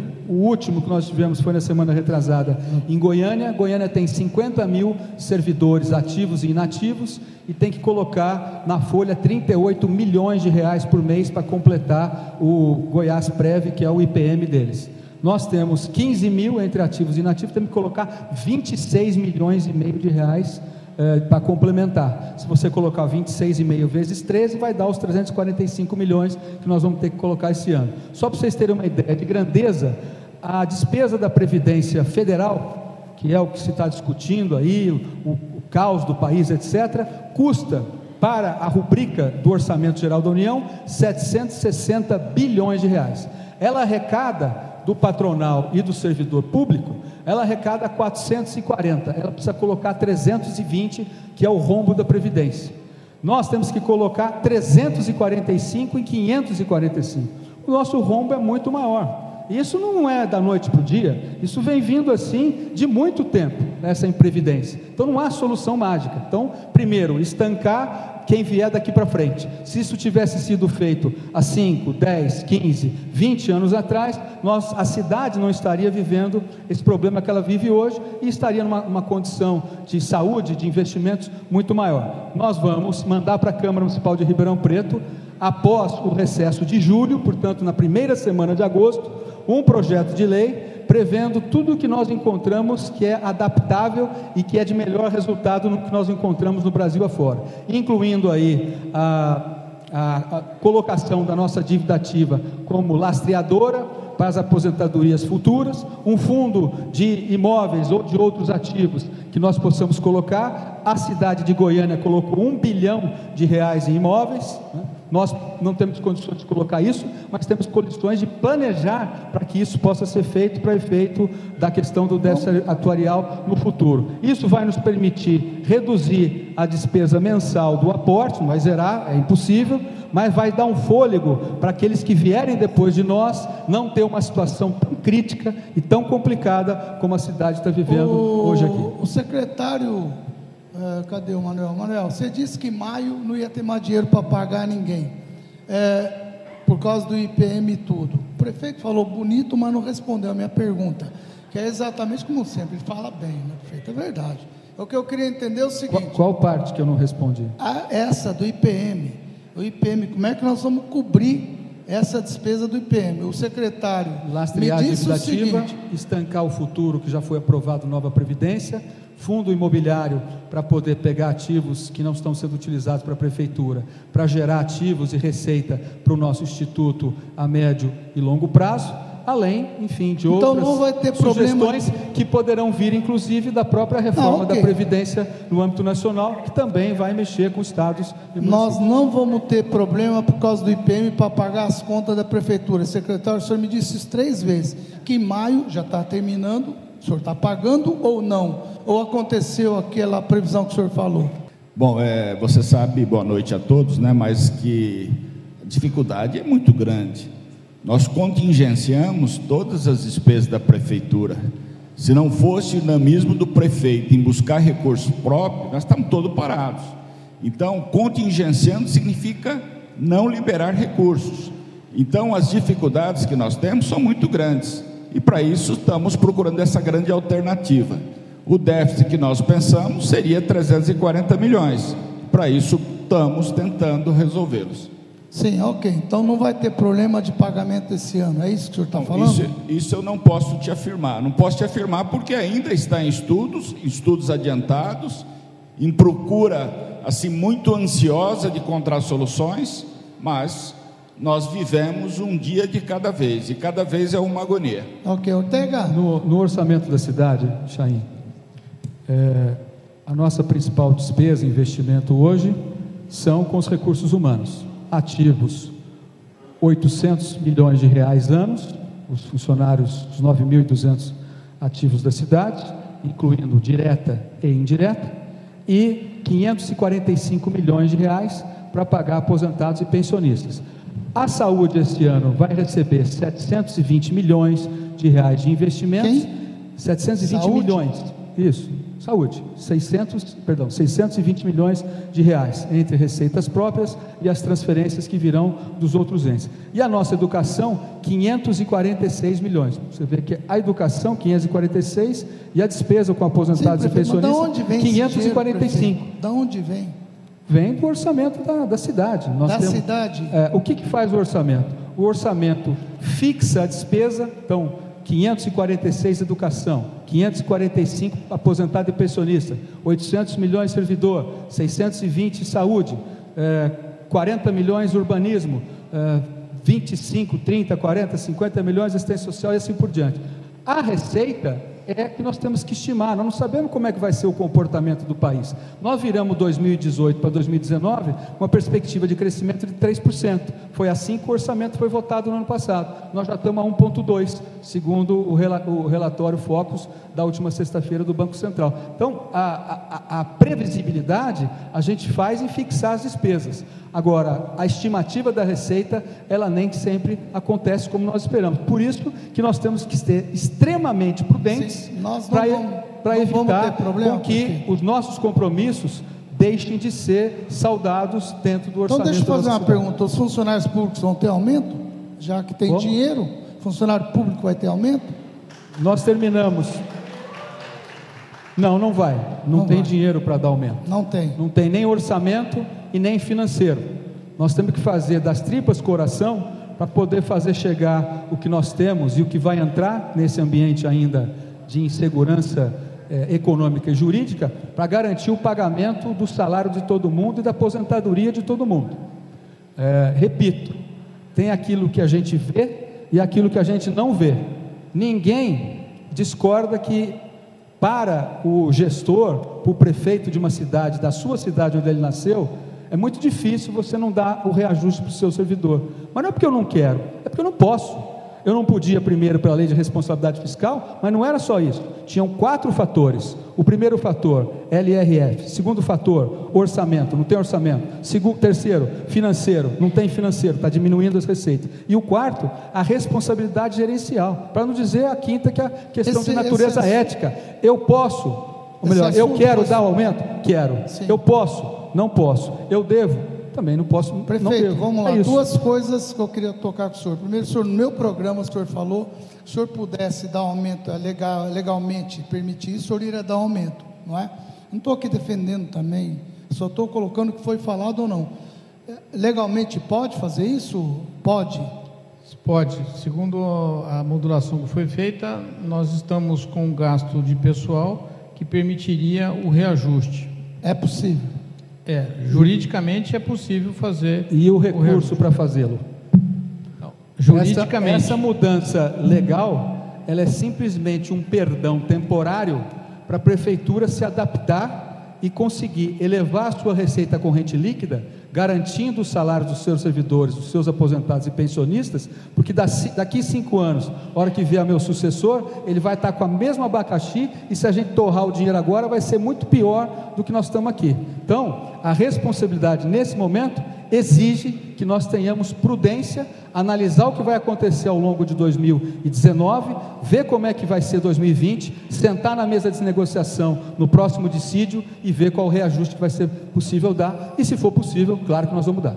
Prefeito, olha, um, eu acho que o senhor tem toda a razão quando diz o seguinte, é, é, é que eu estou cobrando porque foi realmente falado, eu estou falando. O senhor tá, tem toda é, a razão quando diz, quando o secretário fala é, é, aquela vez, ó, não vai faltar dinheiro, vai faltar não sei o quê, pelo que diz, está sendo um controle para serem feitos os pagamentos em dia todo mundo, o que já é um grande, uma grande notícia para todo mundo. Agora, com relação a isso, eu creio que o senhor foi muito claro e transparente. O Guido, cadê o Guido? Tá. Muita pergunta aqui para você, mas tem uma aqui que já me fala do bom prato. Bom. bom prato. Aliás, você já me convidou para ir lá e vou com você, viu? Como é que é? Eu, você me convidou para conhecer Sim, o Bom convidei, Prato. Não, é, convidei. é, grátis, né? Sim. Posso não. ir, né? Por minha um conta. real. Aí é, é por minha conta. Então nós vamos tá. lá. Mas tem perguntas aqui para você, né? Pois não. Sim, são várias. Eu vou trazer aqui as perguntas do Rodrigo e do André, que o André dos Campos Elíseos. Eles estão dizendo que com a leitura desse problema da folha de pagamento, e a ausência de profissionais na Secretaria da Assistência, como isso vai ser resolvido, em especial os assistentes sociais que estão se aposentando e não estão sendo é, renovados essas funções? Olha, o prefeito agora há pouco é, anunciou que o estudo está assim em fase final. Acredito que até o início do mês de junho será feita a contratação de alguns assistentes social. Realmente, nesse período de dois de dois mandatos, de dois gestão para cá, as pessoas foram aposentando e não foram repondo as pessoas. Mas já está quase nas partes finais a contratação de assistente social e psicólogo também. É, o prefeito, o, da mentoria liderança, nosso pessoal aqui está, Ricardo Minelli, pergunta se existe a possibilidade da privatização de alguma autarquia para auxiliar o pagamento das dívidas com o IPM. Esse assunto nós já tratamos, né, Ortega? Existe essa possibilidade de alguma ou o prefeito que responde isso? Prefeito? Não, nesse, nesse momento, não. A única autarquia que nós poderíamos cogitar de fazer algum processo de transformação para a iniciativa privada é o da ERP só que nós não temos esse compromisso, não será feito. O que nós estamos fazendo é recuperar com as próprias capacidades de gestão da cidade e mostrar que a gente saiu de um déficit financeiro de 20 milhões em 2016 e dois anos depois a gente já estava com um capital de investimento de 85 milhões, sem colocar um real no DAEP, só com o bom gerenciamento do pagamento das contas de água e na outra ponta contendo despesas para de maneira mais eficiente, entregar mais água, esgoto, menos vazamento, mais respeito para o cidadão. É, nós estamos agora aqui, são 15, 20 para as 9. Chaim, liga aí no seu telefone, 115, vamos ver quanto tempo demora para atender o da ERP. O, o, Afonso de sair deixou uns 10 lá preparados para me ligar. Não vou ligar, não. Tenta aí. não, não tenta no, não, tenta no um seu telefone. Não vou fazer isso, não vou. Ele deixou uns 10. O Afonso é esperto, ele é inteligente. Então vamos fazer o seguinte: o... eu vou pedir amanhã, para quem tiver a curiosidade, a hora que for umas 8 e meia, liga lá no 115 e vê quanto tempo que vai, demora. Liga aí, vai, ô Rick. Cadê o Rick? Liga aí. Pronto, vamos ver. Desafiou, vamos ver. Não? Ô Afonso, você já mandou os caras embora. Ela ligou errado, você ligou errado, para com isso. Vai. Aqui é o seguinte: pregão presencial, prefeito, número. Não, Coderp, aqui é para Coderp. Rodrigo Parente, seguinte. O pregão presencial, número 09, com valor de 3 milhões 290 mil, está em aberto para contratação de uma empresa de plantação do sistema gestão de recursos humanos. Por que, que o CODERP não, de, não por que, que o CODERP, a CODERP não implanta o sistema? Então, cadê a nossa presidente da CODERP? Está é contigo, você achou que você ia enfrentar aí? Não ia pegar no teu pé, né? Não fuja. Por que, que precisa contratar fora? Rodrigo Parente que pergunta isso. Boa noite, muito obrigado pela presença da senhora. Boa noite, eu que agradeço por estar aqui. A CODEP não consegue fazer esse sistema porque precisaria de um investimento atual bem grande para isso. E estamos direcionando para outro tipo de sistemas. Mas a CODEP vai continuar auxiliando com consultoria e gestão da folha de pagamento 3 milhões e 209 Quanto custa esse investimento que a senhora faria? A senhora tem noção para fazer o isso? O problema é o tempo por causa é do e-social. Não. Qual dos dois? O, e, o tempo, porque nós teríamos que atender o e-social até janeiro. Ah, o e-social ainda vocês não atendem? Não, porque tem que ser atendido de maneira um pouco diferenciada do que o sistema atual tem. Então, a solução foi contratar um sistema através da prefeitura, porque senão seria uma quarteirização e a CODEP não poderia efetuar. Vou fazer uma pergunta para a senhora. No privado nosso, nós estamos atendendo esse social faz tempo.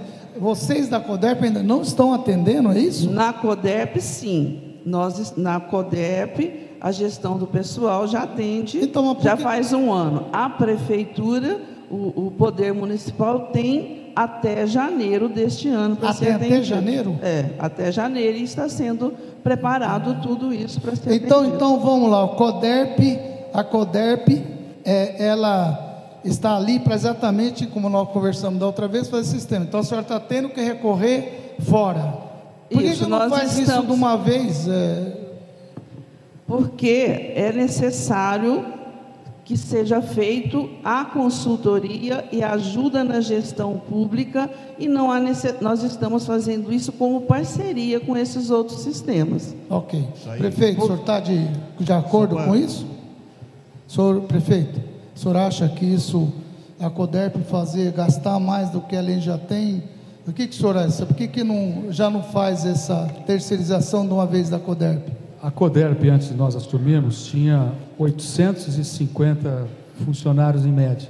700 eram os famosos da atmosfera, mão de obra contratada, onde grande parte não trabalhada, e gerou um do, das parcelas do escândalo Sevandija, que está aí sendo é, investigado e apurado pela polícia e pelo Ministério Público, com o apoio da Prefeitura, inclusive junto com o GAECO, nós conseguimos o bloqueio de recursos de um dos entes que estiveram eh, em acusação de desvio de recursos públicos da nossa cidade, correm de segredo de justiça, mas nós estamos muito confiantes que nós vamos recuperar grande parcela de dezenas de milhões de reais que aguarda tão somente a, o Poder Judiciário devolver para o município de Ribeirão Preto. A CODERP, desde 2012, não tinha sequer a certidão negativa de débito. Aliás, ela só teve em 2012 porque ela fez um acordo, parcelou em, eh, o acordo, logo no segundo ou no terceiro mês ela não cumpriu. Desde que nós assumimos, nós conquistamos o certificado negativo de débito, a COBERP está em processo de renegociação, nós tivemos que fazer uma renegociação de 150 milhões de reais, a Câmara Municipal aprovou um projeto de lei recentemente para poder alargar esse parcelamento é, de pagamento. Mas, mas é possível, da, da, prefeito, lá. fazer? Você tem que ver o contexto, o, o, o, Chaim. Você não pode simplesmente chegar numa empresa como a, o, o SEB e dizer que o SEB vai fazer determinada coisa. Claro que vai fazer. Só que nós pegamos uma cidade totalmente combalida, totalmente destruída, totalmente desestruturada. Tá você tem que colocar, isso? você tem que colocar a casa em ordem para assumir é, condições de liquidez, decidir em cima do que for de maior interesse público, que é o que a CODEP está fazendo. Não vai haver nenhum problema de cumprir na virada de dezembro para janeiro o e-social com é todos os nossos servidores. É que me chama a atenção só o seguinte: se a CODERP é exclusivamente para fazer sistemas, ter que contratar fora. Eu não sou contra, não. Se for para beneficiar, se for coisas que pode ajudar, agora tem é coisas coisa ou ela, outra, né? Tem coisas que ela não tem condição de fazer. Tá bom. Prefeito, a CODERP só... é, uma, é, uma, é uma grande empresa, mas sei. ela, ela precisa de um novo nível de estrutura de armazenagem em nuvem que ela não tem. Ela precisa trabalhar a substituição dos seus é, mainframes lá, que são os locais é, físicos de presença de memória lá na, na própria sede da CODERP e muitas outras coisas que estão defasadas do ponto de vista da falta de investimentos que deixaram de ocorrer ao longo de muitos anos, o que torna ela hoje uma empresa extremamente desafiadora e com menos condições de competir com aquelas que têm na iniciativa privada mais agilidade, mais tá liquidez. hoje, assim prefeito, você não quer deixar eu falar mesmo? Não, é porque eu, Jair, o prefeito fica todos os dias é, recebendo uma série de bombardeamentos é, de maneira unilateral de uma série de opiniões da cidade. E eu nunca tenho a chance de mostrar o lado tá da prefeitura. O senhor, o Graças tá a Deus que você me deu essa oportunidade, Não, então vou fantástico. aproveitar ela nos mínimos detalhes.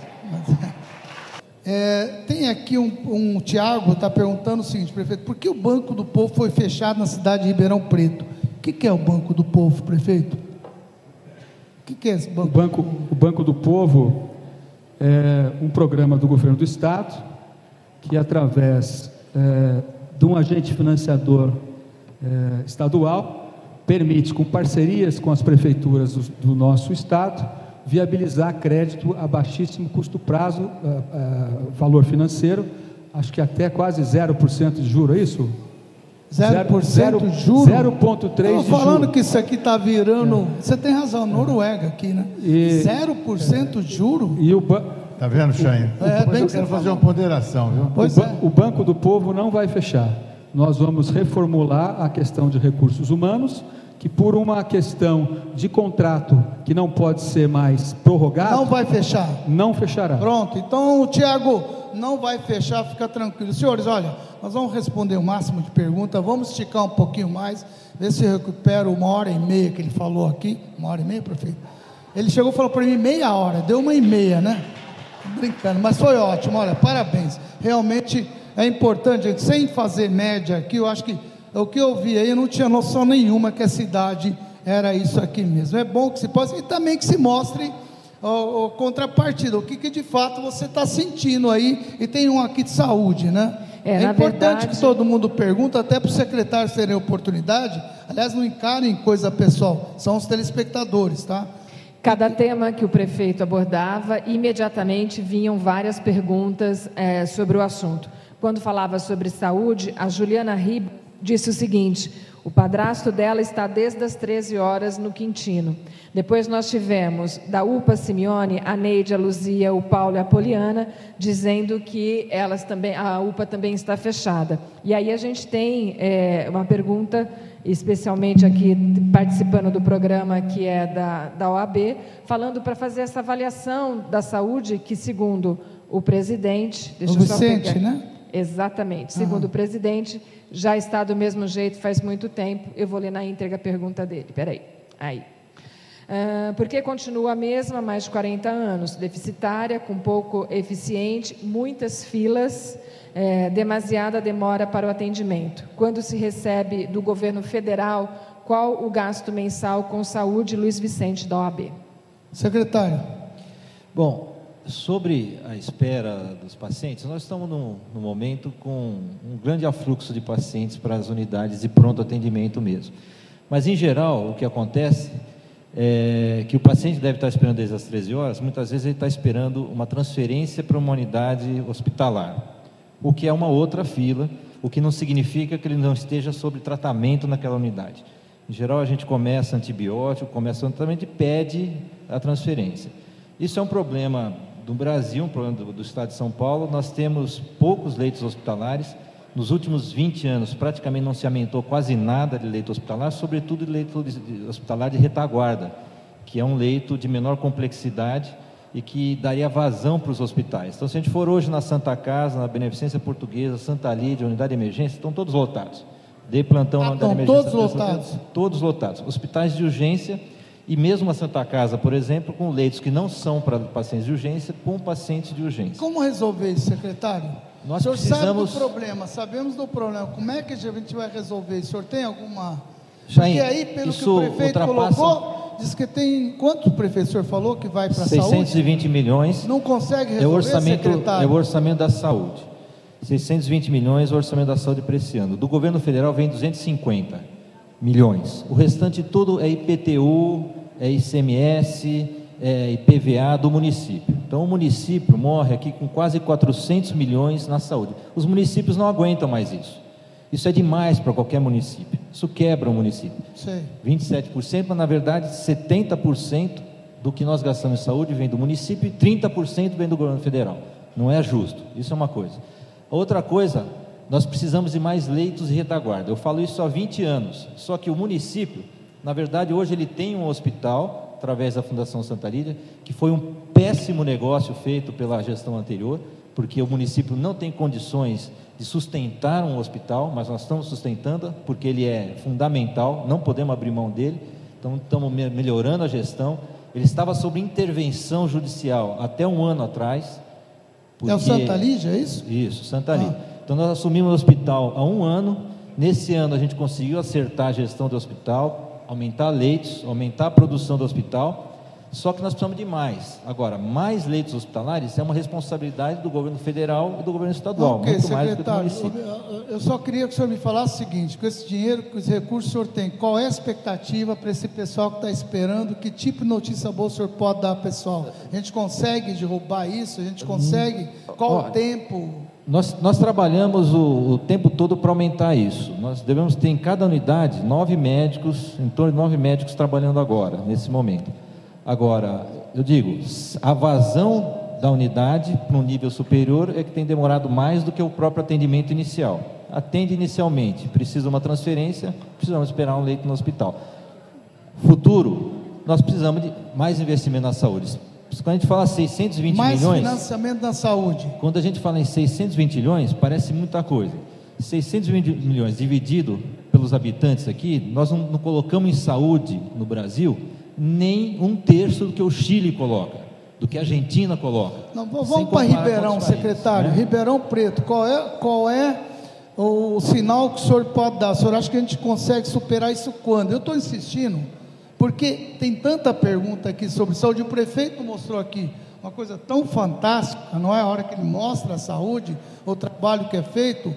Qual é a expectativa que a gente pode dar para o telespectador? É, é, deixa eu aproveitar para dar uma informação. Deixa eu apertar ele um no, pouco. No, nós assumimos, assumimos a prefeitura e nós devíamos de recursos é, não repassados para os dois hospitais, na ordem de 8 a 10 milhões de reais para a beneficência e o mesmo volume semelhante disso para a Santa Casa de Misericórdia.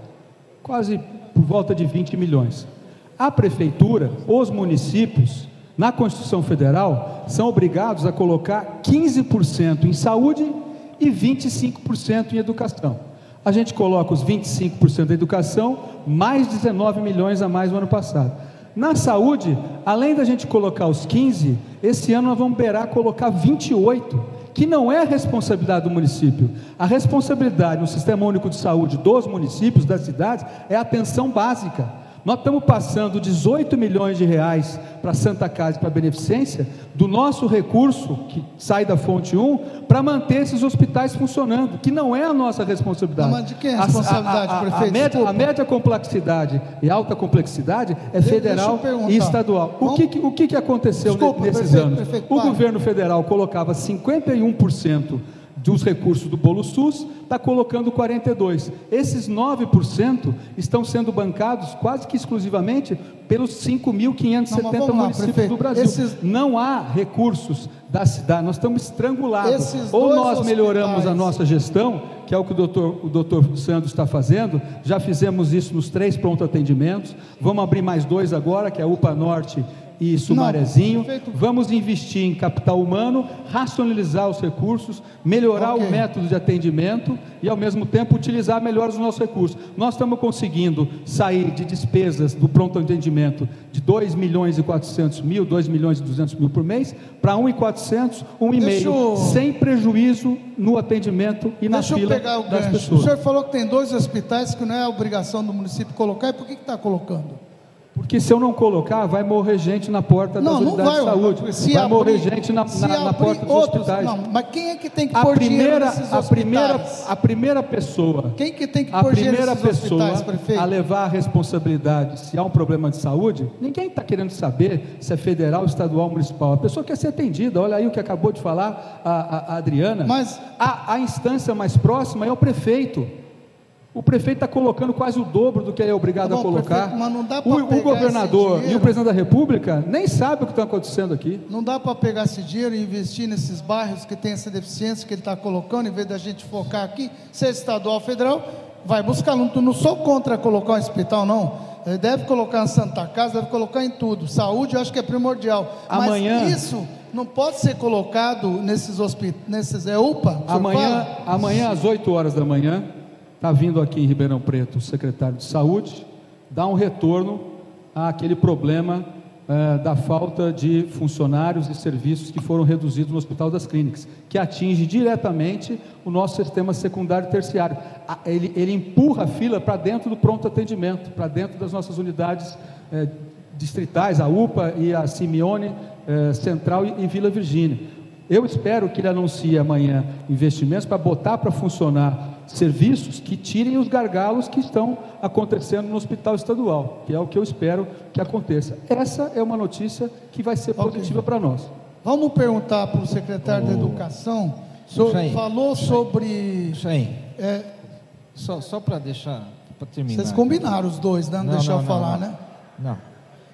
Quanto a, nós, porque a saúde é complexa, então a gente não consegue responder rapidamente. Só que nós atendemos por dia 5 mil pacientes nas nossas unidades. 5 mil por dia. 5 mil por dia? Por dia. Por médico. Dia. Uhum. Atendimento médico. Então, a gente então, nós vamos chegar no final do ano, 1 milhão e 600 mil. hospitais. Não, não. Você tem aí, Rafael, quantas pessoas são atendidas por dia em Ribeirão Preto, nos hospitais de Ribeirão Preto? Vou levantar aqui, Chain. Você levanta para mim? Você queria falar aí de alguns dados? Que, que, que dados são esses? Sim, a gente tem algumas falas que a arrecadação de Ribeirão esse ano aumentou em termos reais, foi 39 milhões de reais. Foi falado que caiu a arrecadação nos quatro primeiros meses, na verdade ela aumentou, principalmente devido ao repasse do IPVA, do ICMS e a cobrança de dívida ativa. Ah, gente... é por isso que o Manuel está quieto, né? Quer dizer que aumentou, ele fica quieto. Ô Manuel, que é isso? Por isso está pagando tudo em dia, é isso? Aumentou? É ao vivo, é isso o, mesmo. O que nós temos que entender é o seguinte: os quatro primeiros meses são os melhores meses para arrecadação. A arrecadação está exatamente dentro do previsto. Nós não arrecadamos mais. Nós cobramos melhor, isso sim. Mas a arrecadação está dentro do previsto, mas em função do desconto que nós demos para o IPTU à vista, de 10%, totalmente desconexo com o valor dos juros de mercado, isso estimulou muito que aumentasse a nossa arrecadação. Continuo falando para vocês. Mas aumentou não? Como? Aumentou não? Ela aumentou nesses quatro primeiros meses. Okay. O reflexo vai acontecer é uma, mais no final. É uma boa notícia, né, secretário? Sim, é o previsto. Ok. O Afonso, você não vai ficar sem chumbo, tá? Aqui é o seguinte: o assunto está quantas unidades é, do DAERP captação de água e esgoto já sofreram furto ou vandalismo só nesse ano? Lucas te pergunta isso. Posso acrescentar uma pergunta? Claro. É, a sua equipe do DAEP foi até a casa de um dos nossos telespectadores para fazer a instalação de hidrômetro, exatamente como vocês estão anunciando. E ele disse que tinham cinco pessoas. Um pegou a assinatura dele, dois ficou no carro esperando, um fez a troca do hidrômetro. Se isso é inteligente. Tem cinco a, a empresa... Adilson Batista pergunta isso. A empresa é contratada, não é o da ERP, é a empresa terceirizada. Se a empresa está fazendo esse tipo de ah, ela é uso é acelerado, ela está, enfim, é, perdendo tempo. Essa é terceirizada, Afonso? Não, nós vamos substituir em Ribeirão Preto 132 mil hidrômetros. É, os hidrômetros custaram 8 milhões 875 mil e foi contratada uma empresa para fazer a substituição desses hidrômetros por 2 milhões e 800 mil reais.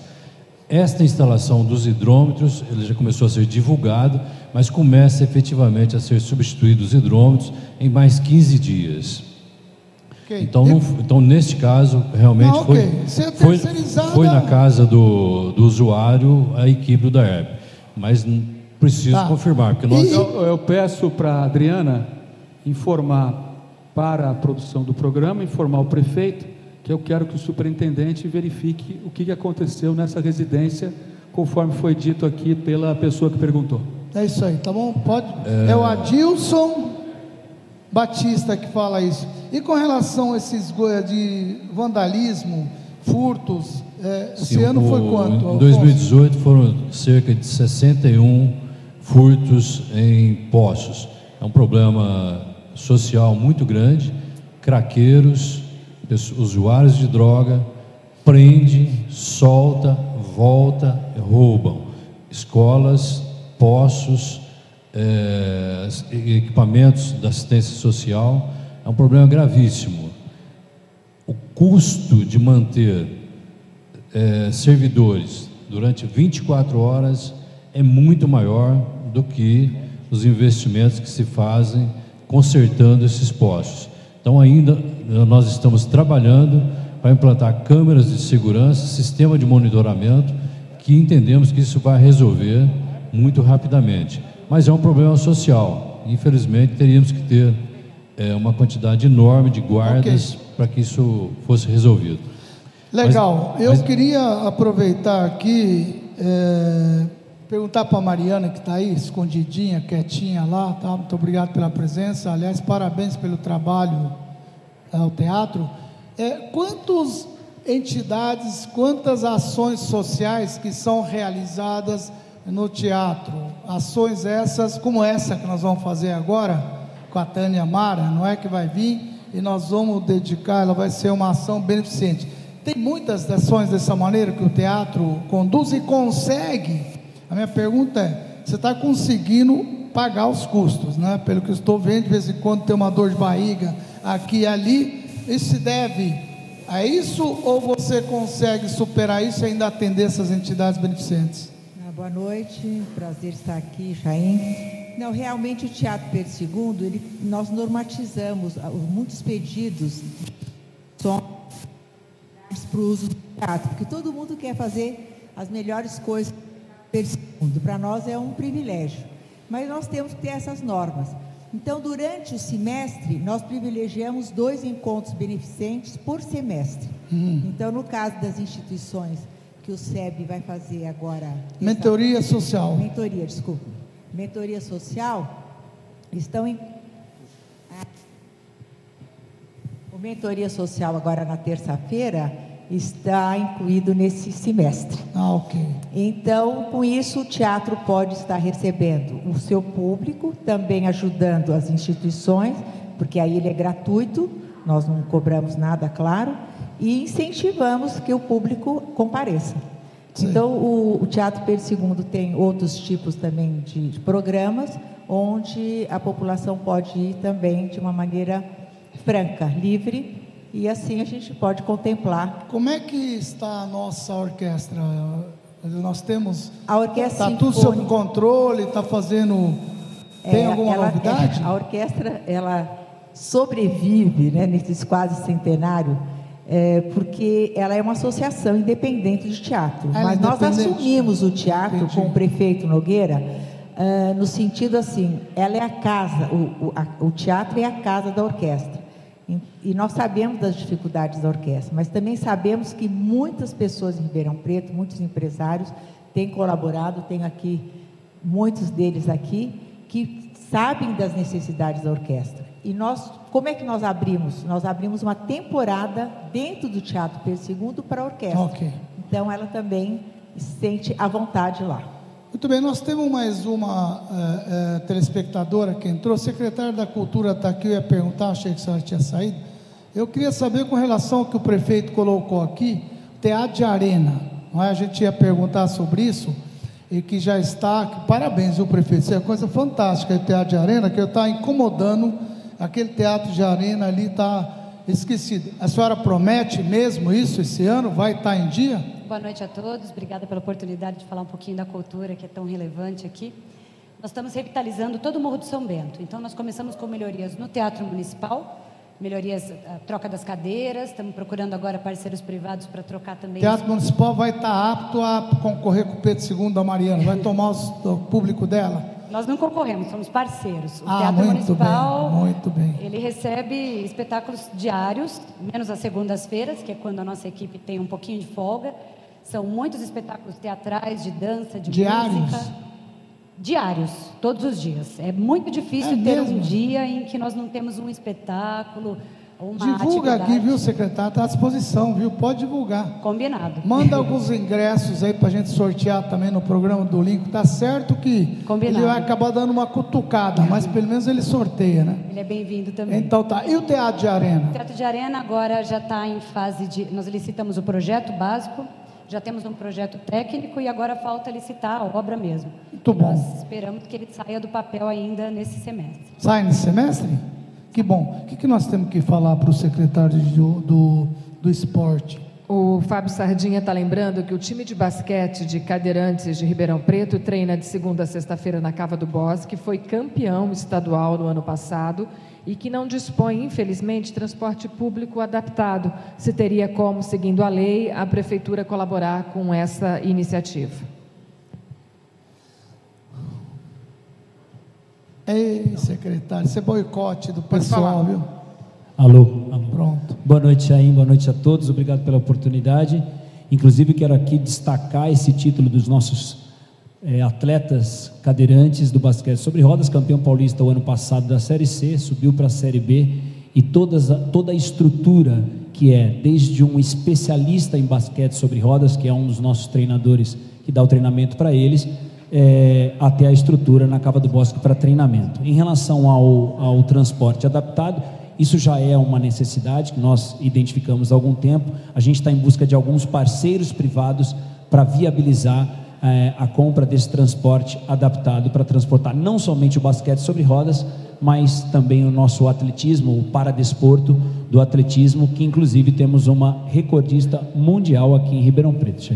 Ok.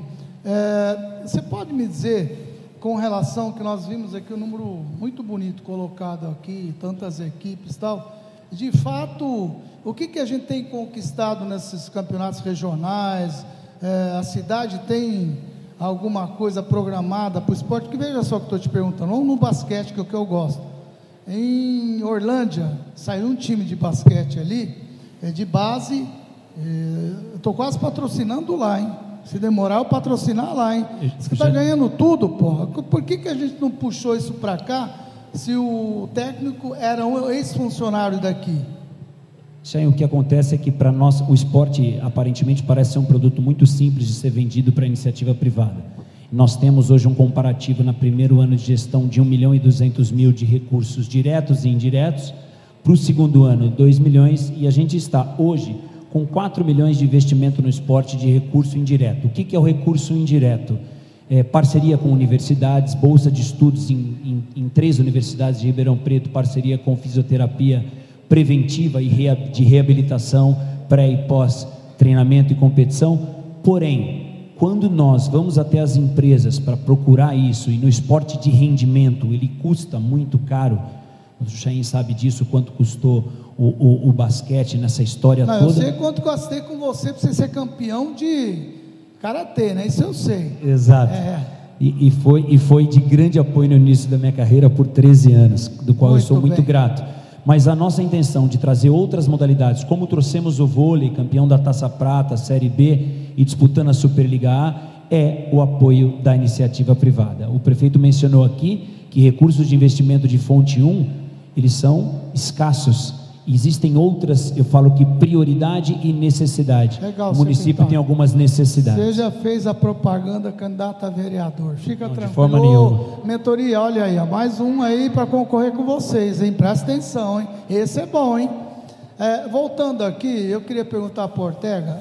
Ortega é o seguinte: é, com relação ao plano diretor da cidade, nós andamos conversando aí de uma série de situações tal. Como é que está isso, Ortega? Quando é que a gente vai ter isso concluído, de fato, para a gente poder falar para os nossos telespectadores que é, podemos ter realmente um plano diretor da cidade? Bom, o plano diretor ele foi é, aprovado pela Câmara em abril do ano passado. Então, depois de 23 anos sem atualização, a cidade tem agora já o plano diretor. Sim, mas tem... O que estamos trabalhando isso. agora é a sua regulamentação. É isso. São 13 leis, cinco delas já foram para a Câmara, já aprovadas, já sancionadas pelo prefeito, e as outras já estão em fase de audiências públicas, audiências técnicas e audiências públicas. A principal delas, eu destacaria, é a lei de parcelamento, uso e ocupação do solo. Já fizemos nove audiências técnicas e públicas. A previsão é até outubro, até o final de outubro, encaminhar para a Câmara também fazer as suas audiências públicas e fazer a apreciação dessa lei. As demais também devem ser encaminhadas neste ano ainda. A gente vai conseguir, com essa história de ter inúmeros imóveis para serem colocados à venda, até para ajudar a Regina no IPM, ou vai entregar para o IPM, eu não sei o que vocês decidiram. Como é que ficou essa questão, Dirceu? O prefeito disse que vai apresentar um projeto em agosto. Um agosto vai, vai fazer alguma coisa nesse sentido? Você já tem levantado esses imóveis? Quantos são? O que, que custa isso para, para a cidade? O que, que custa isso para a prefeitura? São, são duas etapas desse trabalho da questão imobiliária. Primeiro, em relação aos imóveis que já dispõem de documentação. Esses, é, nós já tivemos da Câmara autorização para alienar uma parte e uma outra parte nós vamos solicitar a Câmara brevemente para também Mas autorizar você não tem número a alienação. que isso traz, o valor disso para a cidade, né?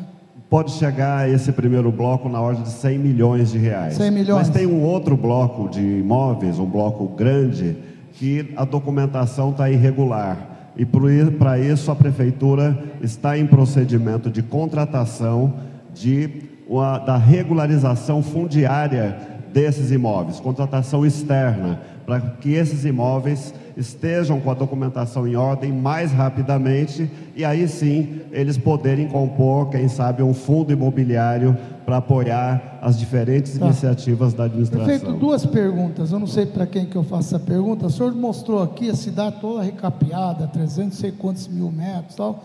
E o que tem de gente reclamando aqui de buracos na cidade? O tapa-buraco, como é que está funcionando isso? Quem é que esses e por que tanto tampar buraco? Se com o senhor poderia explicar ou algum secretário cuida disso? Bom, eu vou pedir para o secretário Luiz Eduardo Garcia e depois dos comentários dele posso me permitir, se for necessário, também colocar um pouco para complementar. Boa noite, obrigado pela, pelo convite, viu? honrado em estar aqui. Ah, temos hoje eh, dois conceitos de tapa-buraco agindo na cidade. Um conceito do tapa-buraco que eu chamaria de emergencial, que é o tapa-buraco convencional, que é feito por quatro equipes nossas da prefeitura, e que são aqueles buracos que estão localizados em, em vias que sofrerão, de uma forma ou de outra, alguma intervenção da prefeitura a curto prazo, isto é, para se permanecer funcionando a via por mais um período, ela deve ser recapeada no futuro, principalmente as avenidas, né? Nós fazemos um tapa-buraco que eu chamaria de emergencial, como já chamei, urgencial, mais rápido e, entre aspas, mais barato, menos custo. E, e, as garante? bocas de lobo, secretário? E nós temos um outro, um outro que é feito por uma empresa contratada, que são quatro equipes também diariamente que fazem o recorte.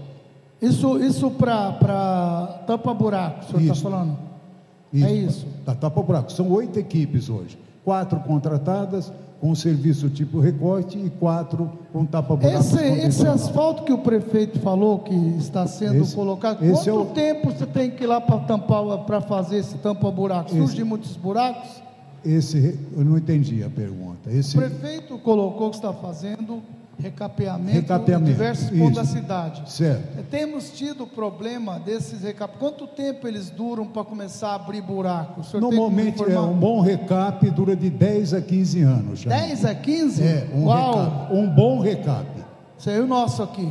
É, nós temos algumas, é, é, algumas pessoas já chamaram atenção para isso. Nós temos algum recap feito alguns anos atrás, que estão, seriam mais jovens que outros, que já estão bem, outros deterioraram que seriam mais recentes. Infelizmente, nós tivemos algumas ações que não foram bem feitas. Desse Mas do, tudo, do atual governo que o senhor participa, não, que, que eu saiba, se tiver nenhum não, problema que eu saiba, que eu saiba, gostaria de saber, que eu saiba nada. Não. Até agora nada. É. Não tivemos, não. Se algum telespectador se puder ajudar, a gente gostaria. É, agora o que eu penso é aquilo que o senhor prefeito já disse. Nós temos no mínimo 500 quilômetros de asfalto. É fantástico chegou... isso, ninguém está mas... contestando isso aí.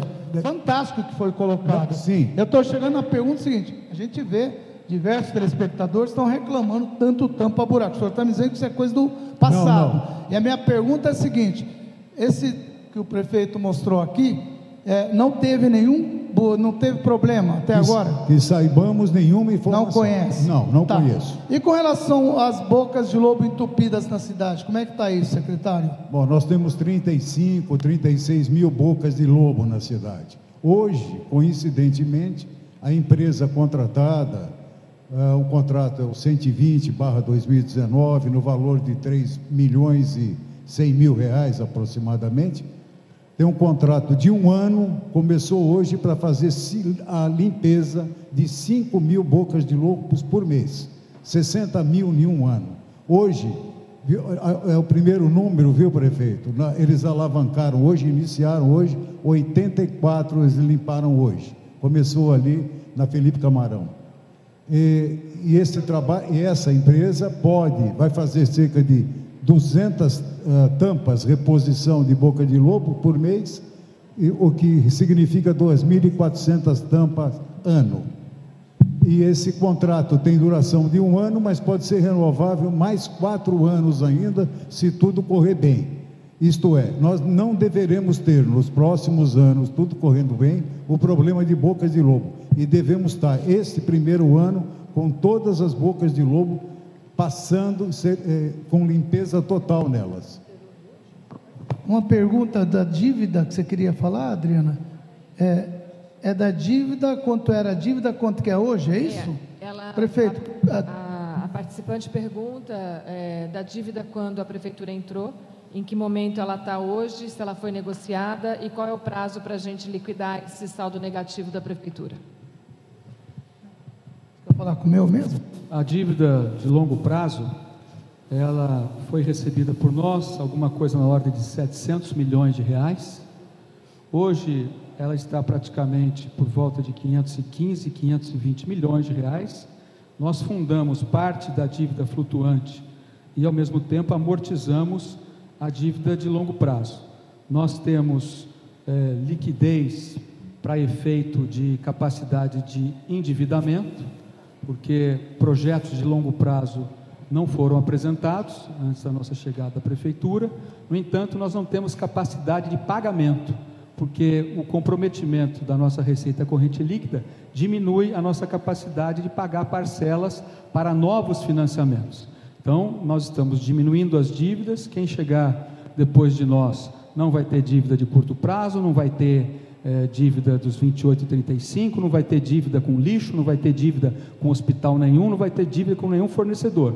Vai ter o problema de girar a dívida fundada e ver é, nessa dívida de longo prazo o que, que você consegue recuperar de ativos ainda recuperáveis e na parte do IPM a, buscar a, a rigidez do, do, do, Instituto, que hoje tem um desequilíbrio deste ano de 345 milhões de reais. Mas para efeito é, bem é, direto, nós tivemos, começamos com quase 700, 2017 a dívida bruta foi 596 milhões. E hoje está quanto? Em 2018 ela está 515 milhões 57 mil e 220 centavos. Ela foi reduzida. Você tem isso aí, Google? Ela foi reduzida em, é? em, dois anos em 46%. Isso aqui é, é isso aqui é a apresentação dos resultados econômicos só, e financeiros. Prefeito, o Google concordou pela primeira vez que, que o senhor, a Secretaria da Fazenda apresentou no último mês de março. Muito bem. Prefeito, o seguinte, tem aqui um telespectador, José Luiz Pontinho, pergunta uma pergunta sobre o aeroporto. Como está a reforma empresa de carga em área internacional, voos internacionais, como está? Eu quero fazer uma pergunta para o senhor. Em Aracatuba vai ter um, um voo direto da Gol entre São Paulo e Aracatuba. Vamos ficar na mão da TAM por quanto tempo ainda? Daqui para São Paulo. O senhor não vai conseguir botar gol, ter concorrência, que está difícil aguentar a passagem da TAM, né? Bom, nós temos um, um mercado livre, com a nova lei eh, que está entrando em vigor, as empresas internacionais tamberão, também poderão entrar no share das empresas brasileiras no mercado de aviação doméstica, e isso vai aumentar a competição. A TAM é uma empresa que utiliza os voos regionais de empresas como a Passaredo para poder alimentar os seus grandes voos de maior longa distância, para dar escala e rentabilidade para aquilo parar em pé.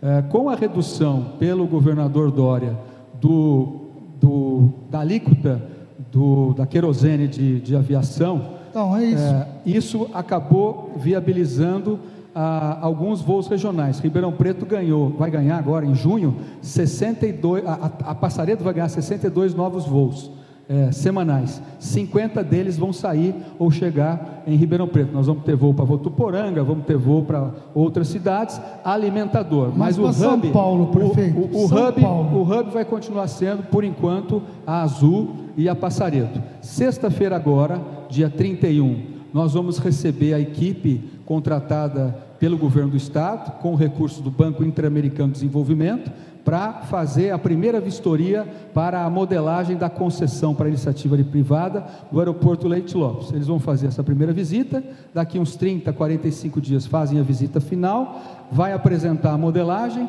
o governo do estado vai colocar isso em aprovação no programa estadual de desestatização, vai ser aberto é, concorrências, é, audiências públicas para que a população do entorno desses aeroportos, incluindo o Ribeirão Preto, possa opinar conforme a lei de concessões. Foi internacional? E, é, num primeiro momento, ela vai fazer a infraestrutura de voo internacional de carga. Ok. E aí, uma vez vencido até o final do ano esse, e assinado esse contrato, o privado vai fazer as melhorias, vai fazer um novo terminal de passageiros e vai dar a, a, a ação para poder operar o, o aeroporto, como hoje está acontecendo com Viracopos, como acontece hoje com o aeroporto de Florianópolis e todos os outros aeroportos que foram concedidos para a iniciativa privada. Prefeito Jean Coraúcio, o vereador, ele está na audiência e gostaria de um posicionamento do prefeito para 5 mil famílias que pediram desconto do PTU verde no ano passado. A justiça determinou que o prefeito dê o desconto. Ele quer saber como é que está isso. Bom, é, houve uma interpretação do Tribunal de Justiça. Existem é, duas leis, uma de 17 e uma de 18. Um decreto de número 1 de 19 da Prefeitura, que foi eh, em tese, sustado por um outro decreto do Poder Legislativo. Esse decreto Poder Legislativo foi interpretado como inconstitucional por parte do Tribunal de Justiça e a outra lei não. Então, a lei que está em vigor, ela agora vai ser objeto de regulamentação por parte das áreas competentes da Prefeitura para colocar em vigência aquilo que a lei determinou. Mas uma coisa eu tenho que considerar: a aplicação eh, desse desconto o IPTU verde é, no IPTU de, da cidade poderá chegar até 47 milhões. Se nós temos esse ano uma arrecadação executada no ano passado 320, esperamos alguma coisa é, desse mesmo tamanho. É, essa redução é, dessa renúncia fiscal no projeto de lei não foi apontado aonde vai haver a contrapartida, né? como tem que haver no que diz respeito a toda decisão dessa natureza. Foi 600 quando existe, mil ano passado. Quando, quando existe a lei de responsabilidade fiscal. Foi 600 mil ano passado. 600 mil o quê? Não sei. Não, foi Ele não. falou Coraúcio, ah, falou nós, 600 nós, mil também não sei. Nós executa... Ô manda completa a pergunta, Está aqui, ó. O cara me põe numa fria aqui. O, relatório uh, PTU 2018, 320 milhões executado e 220 mil. 2018, 333 mil e 29 não, mil reais. Ele fala, não é renúncia, é incentivo. Tá bom, Coral, já fiz bastante propaganda para você. É, o secretário, é, tem um telespectador que mora no Heitor Rigon, onde foi recapeado. Primeira chuva, acabou o asfalto. Ele acaba de mandar aqui para mim. O senhor tem conhecimento disso? Não? Não tem conhecimento disso. Ok. É, o mentoria, uma média, mentoria liderança, pergunta para o secretário de Assuntos Jurídicos o seguinte: é, falando em buracos, processos administrativos que visam ressarcimento danos são absurdamente contestados, jogam toda a culpa no município, criando muita dificuldade, nunca reconhecendo a, a falta de serviço. Os procuradores copiam, colam, enfim. Para fato, sou advogado com vários processos ele quer uma posição da secretaria sobre isso. Isso é uma coisa pessoal também. Só, né? só um minutinho. É, esse telespectador que falou que foi feito um recap no Heitor Rigon, qual é a rua e qual é o trecho para a gente. É, o Heitor Rigon, dá para mandar. Eu moro, quer dizer, também ele não falou o nome. Se puder mandar o trecho e a prefeitura, prefeito está aqui hoje para combater tudo, gente. Pode perguntar o que quiser, ele vai falar tudo. Então pergunta, onde é? Só não entendi essa do Afonso. Falar, liga lá e ninguém atende. Afonso, briga com os caras. Eles foram embora, hein? Te largaram, hein? Atendeu? Atendeu? Outra, parabéns, hein, Afonso? Muito bom. Essa hora, hora extra, né? Mas eu gostaria de pedir para que o telespectador mandasse. Bom, é, o prefeito Valdir Pavone, que mora é, é, fala de uma praça que foi. Eles querem é, assumir essa praça e não conseguem há muito tempo que eles pedem, não pode fruir. A pergunta da praça foi doado irregularmente para clubes de carros, moradores não podem fruir. Eles estão querendo que outra luta que estamos tentando é dar de presente para a cidade, sem custo para o município, uma praça abandonada e mais um terreno de quase 3 mil metros que a prefeitura cedeu para um clube de carros antigos com anuências vereadores. Eu, eu, eu, não sei, o senhor sabe disso, Artex? Tem conhecimento disso? Eu sei. O senhor sabe? Eu sei. É lá na, na Zona Sul, perto, perto da Fiuza, em direção ao Botânico. E ele fala do Nicanor, sabe também. Você feito, sabe, o Nicanor? Foi Foge feito, não. foi feita uma cessão dessa área uhum. pela, pelo governo anterior. Nós é, encaminhamos o projeto de lei para a Câmara, de várias é, retomadas, em função de que vários terrenos da prefeitura, portanto do povo de Ribeirão Preto, que foi cedido para várias instituições, sequer tiveram a contrapartida daquilo que se dispuseram a fazer quando se comprometeram a ter a lei aprovada. Nós vamos verificar esse caso, se houve algum descumprimento. Ah, toda a parceria com a vizinhança é mais do que bem-vindo.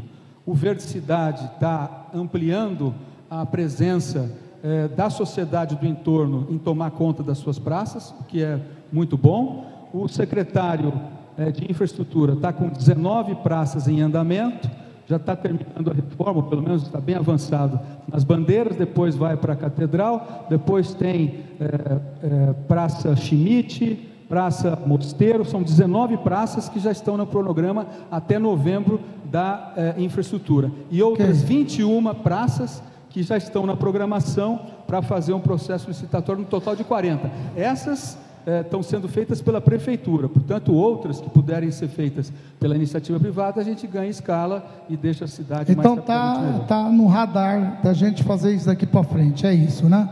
Ou eu queria fazer uma pergunta é, para a é, polícia municipal, não é?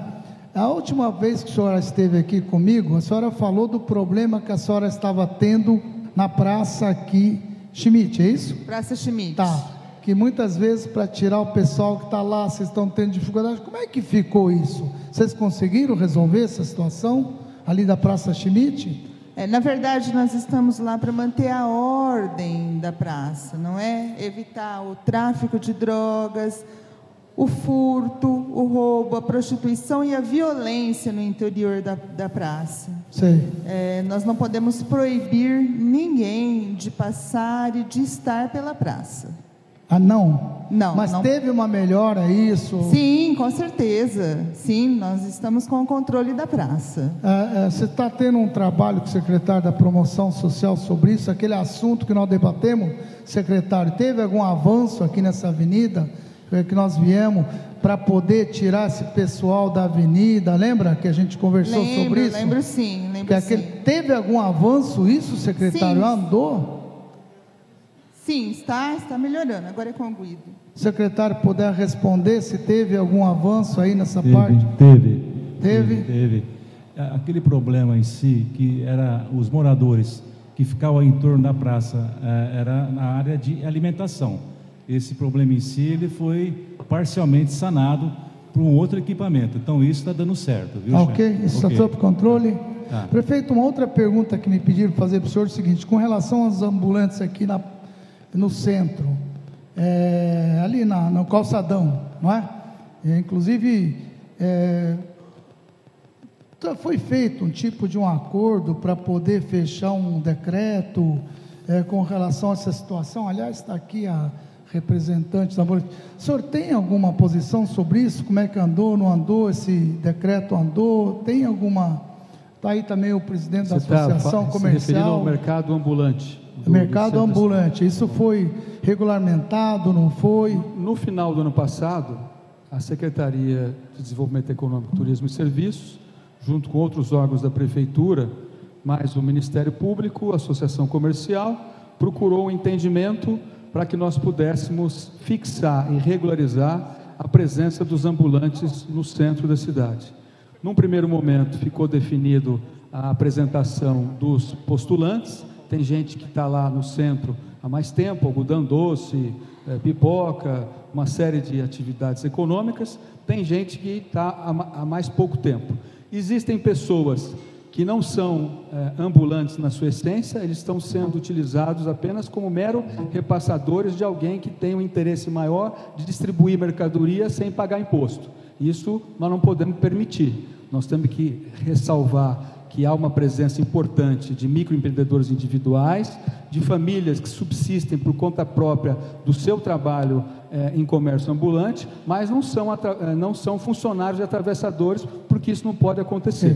Então, nós estamos refazendo o, o, trabalho dessa equipe. Começamos na semana passada, eh, nos reunimos com a Associação Comercial. Hoje eu fiz contato com o Ministério Público. Está andando esse assunto. Vai, vai andar e nós vamos tentar conciliar algo extremamente delicado. Porque okay. você eh, não faz ideia como é difícil você eh, cumprir as leis do centro da cidade, que estão em vigor, impedindo que haja ambulante na área de 300 metros da região tombada é, existem outros aspectos de natureza social que exercem pressão e outros, obviamente, por parte dos comerciantes que, por pagar os seus impostos, também têm o direito de ter o seu comércio em situação é, de tranquilidade, sem é, qualquer tipo de, de conflito. E aí entra o poder público para mediar. E é isso que a nossa equipe vai fazer, se Deus quiser, para procurar um bom resultado. E mais um, uma coisa, estou vendo ali o presidente da Associação Comercial eles estão apresentando para a Secretaria de Planejamento, estão finalizando agora um projeto arquitetônico, na, no, no, no, quarteirão da General, entre a General Osório e a Saldanha a São Sebastião, ali na Álvares Cabral, para fazer uma remodelagem em cima é, das regras do compact, do tombamento, etc. E nós esperamos que, se der certo, e vai dar certo, a gente deu o primeiro passo para revitalizar um dos quarteirões e isso virá um modelo para a gente poder revitalizar é, com, com, com, boa prática, um piloto que, que vai ser bem feito. Espero que, que seja uhum. acolhido por toda a cidade, especial a população do centro, para depois a gente multiplicar o, isso. O doutor Guaci esteve comigo hoje, disse que ali, aquela região, eles têm condições de revitalizar aquilo tudo, principalmente a parte, a área verde, gratuitamente para a prefeitura. Eu acho que ele falou e fugiu, que ele não está aqui, né? mas ele prometeu que ele consegue fazer isso daí. Eu queria fazer uma pergunta para a secretária do Meio Ambiente, que aqui estão fazendo uma pergunta, é, é com relação do bosque. Nossa, como está entrando pergunta. Eu vou ter meia-noite assim. Saber do, do prefeito ou da secretária, por favor, secretária, responda aí para a gente, sobre o bosque municipal, se tem algum investimento para melhorar o local. A senhora tem, a Tereza gostaria de saber isso a todos. Está falando? Nós, tem, nós estamos em processo de análise das propostas, da proposta, né? Do PP, da PPP do Bosque, da parceria público-privada. Ainda estamos em fase de algumas trocas de posicionamento em relação a algumas atividades que a PPP poderia trazer e outras que a própria prefeitura vai ter que manter para a gente depois fazer a abertura para o Condema e audiências públicas para análise desse projeto, para ver se há viabilidade mesmo, se há interesse para ele ser feito. Resum, resumidamente, nós temos o Bosque Fábio Barreto, no complexo do Bosque Fábio Barreto você tem 23 hectares de Mata Atlântica, que precisam ser preservados, é uma unidade de conservação, tem o zoológico, né, com, os, com os bichos, e tem também o jardim japonês. É, é, o, é, o, bloco como um todo que, que faz é, vizinhança com o complexo do Morro de São Bento e o, e o centro cultural. Mas já existe um planejamento para isso. Além disso, nós temos dentro do bosque atividades do setor da Secretaria de Educação, educação ambiental, a recepção de animais que são é, levados porque foram atropelados ou porque foram abandonados Há um mini hospital que faz o atendimento desses animais, aves, mamíferos, roedores, entre outros. Então, tudo isso precisa ser conciliado para que nós não venhamos a perder todos esses equipamentos. E aí tem que haver, é, portanto, um aprofundamento para manter todos esses serviços funcionando e, ao mesmo tempo, ver se viabiliza a vinda da iniciativa privada para trazer mais investimento, aumentar o embelezamento, o bem-estar e as condições do nosso bosque e trazer mais atração é, conforme, bom, obviamente, se faz domingo, em muitas cidades. Domingo é um dia que o pessoal gosta de ir em bosque e vem aqui no Instituto também, viu? Que tem jazz e tal. Vamos fazer uma propaganda já, né? Se não me falha a memória, o funcionamento do bosque é de quarta a domingo, é isso, Sônia? De quarta a domingo, com certeza. É, é de quarta a domingo. Isso, é. Quarta a domingo é, lá? Se, segunda e terça ele não fica aberto para visitação, só atividades internas do, okay. do pessoal lá dentro. Tá ótimo. Pô, prefeito, é o seguinte, vou continuar perguntando, porque está dando um ibope incrível, porque eu nunca vi tanta pergunta de uma vez, viu? Aquela primeira hora que o senhor pegou, uma hora e meia lá, pessoal agora está bombardeando aqui, mas foi bom, viu? Vamos falar a verdade. Eu queria aproveitar o, meu amigo Manuel, tem uma pergunta direta para você. É, os servidores vão receber o 13 terceiro? É o que é o grande esforço que nós fazemos. O prefeito tem grande prioridade. As prioridades que ele todo dia ele me chama. Eita, puxa, Saúde, educação e salário de funcionários. É o nosso nossa mantra. Mas eu digo para você, todo dia eu faço conta.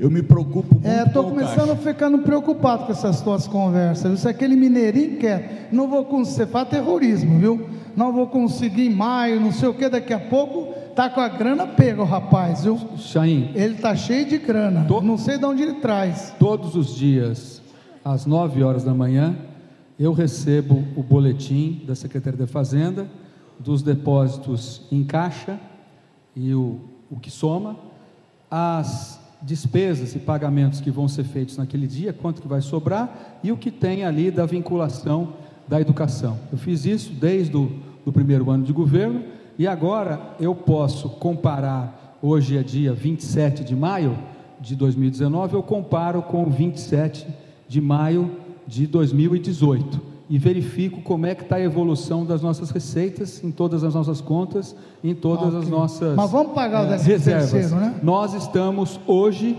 hoje é, com uma variação média de 10 a 15 milhões a menos do que nós tínhamos no mesmo, no mesmo período do ano passado. E na área da educação, um pouquinho mais, em função que ela recebe os 25 obrigatórios e, portanto, vai, duas... vai direto para a educação. Deixa eu fazer duas perguntas, a gente vai terminar. Quero passar para o Maurílio, para o Gilberto Abreu, quer fazer uma pergunta também sobre meio ambiente.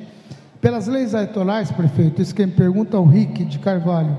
O prefeito tem só mais um ano de mandato ativo, pois ano eleitoral ele tem que cumprir prazo, fazer obras, etc. A pergunta é: vai dar tempo para você entregar tudo que prometeu só hoje?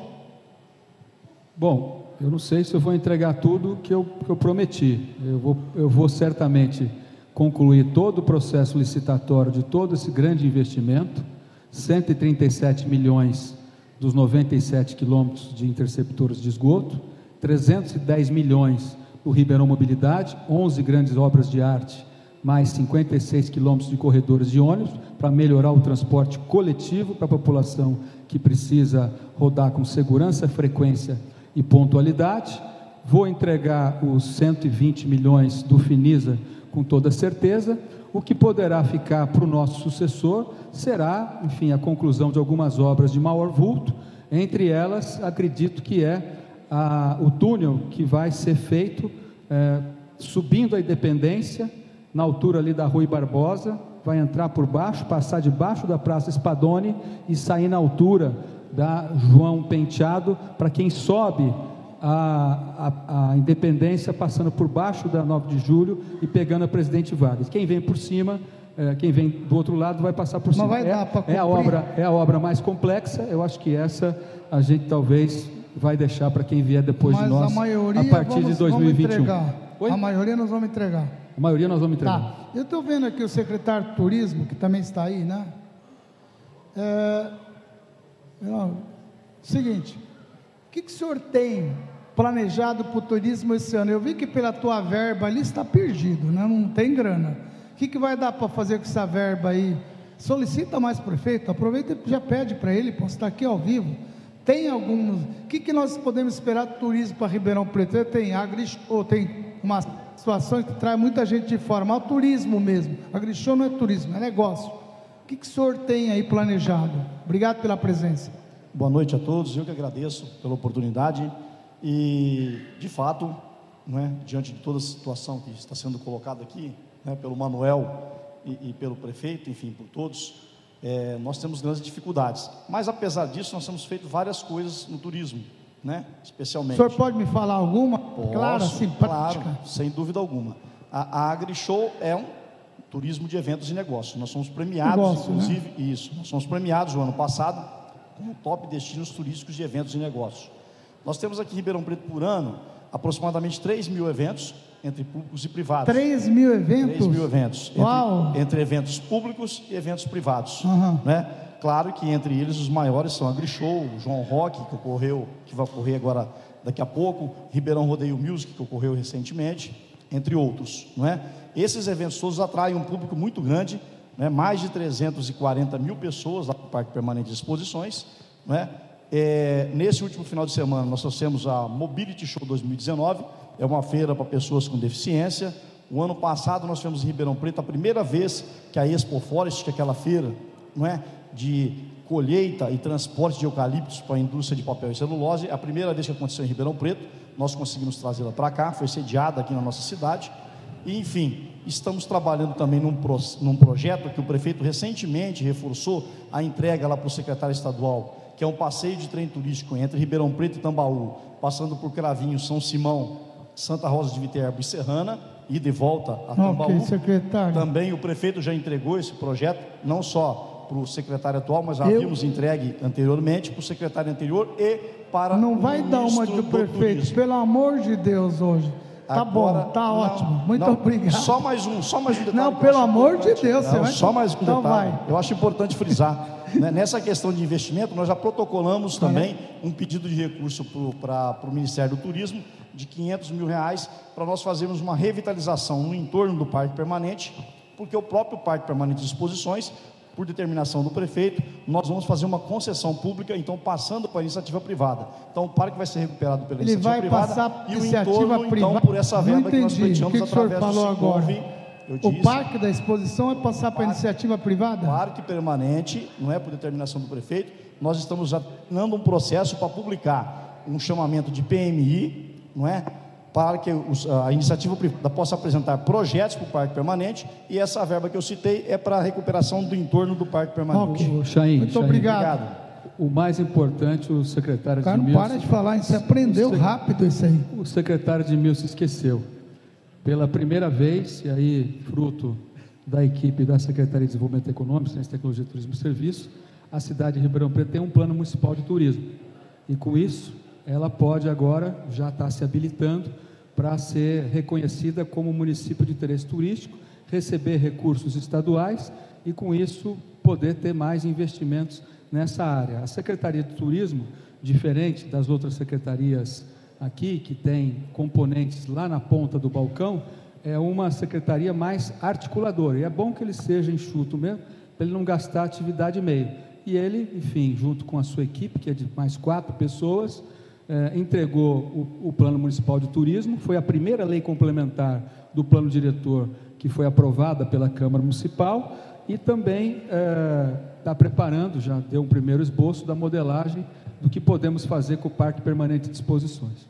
O que, que, é essa Tanabata que está perguntando aqui? O... Você... Tanabata é uma festa anual que acontece para celebrar as tradições japonesas. E por que, e que não vai ter? anúncio de que não haverá esse ano. E por quê?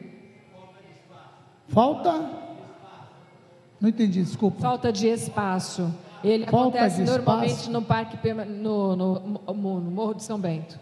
É, aí o pessoal está perguntando por que, que não vai ter esse ano e porque a prefeitura não apoiou. Quem está perguntando é a minha produtora, viu? Ela deve ter algum interesse nisso daí, viu, prefeito? Muito bem.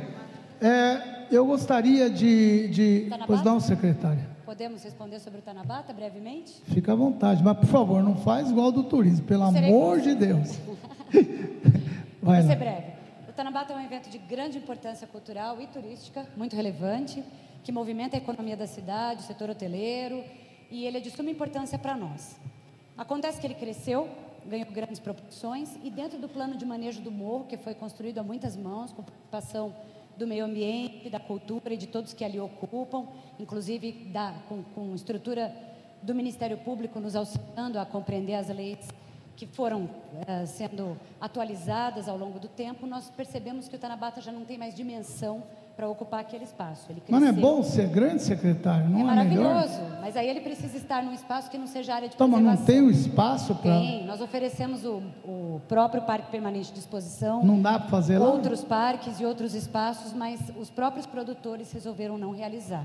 Ele Portanto, não... a Prefeitura está de braços abertos para realizar sempre. Ok. O Uma pena, né? Com, com o passar do tempo, você é, agora, prefeito, uma série, mais 10 Uma série de obrigações de natureza de sustentabilidade foram impostas no manejo do uso daquela área do mosteiro.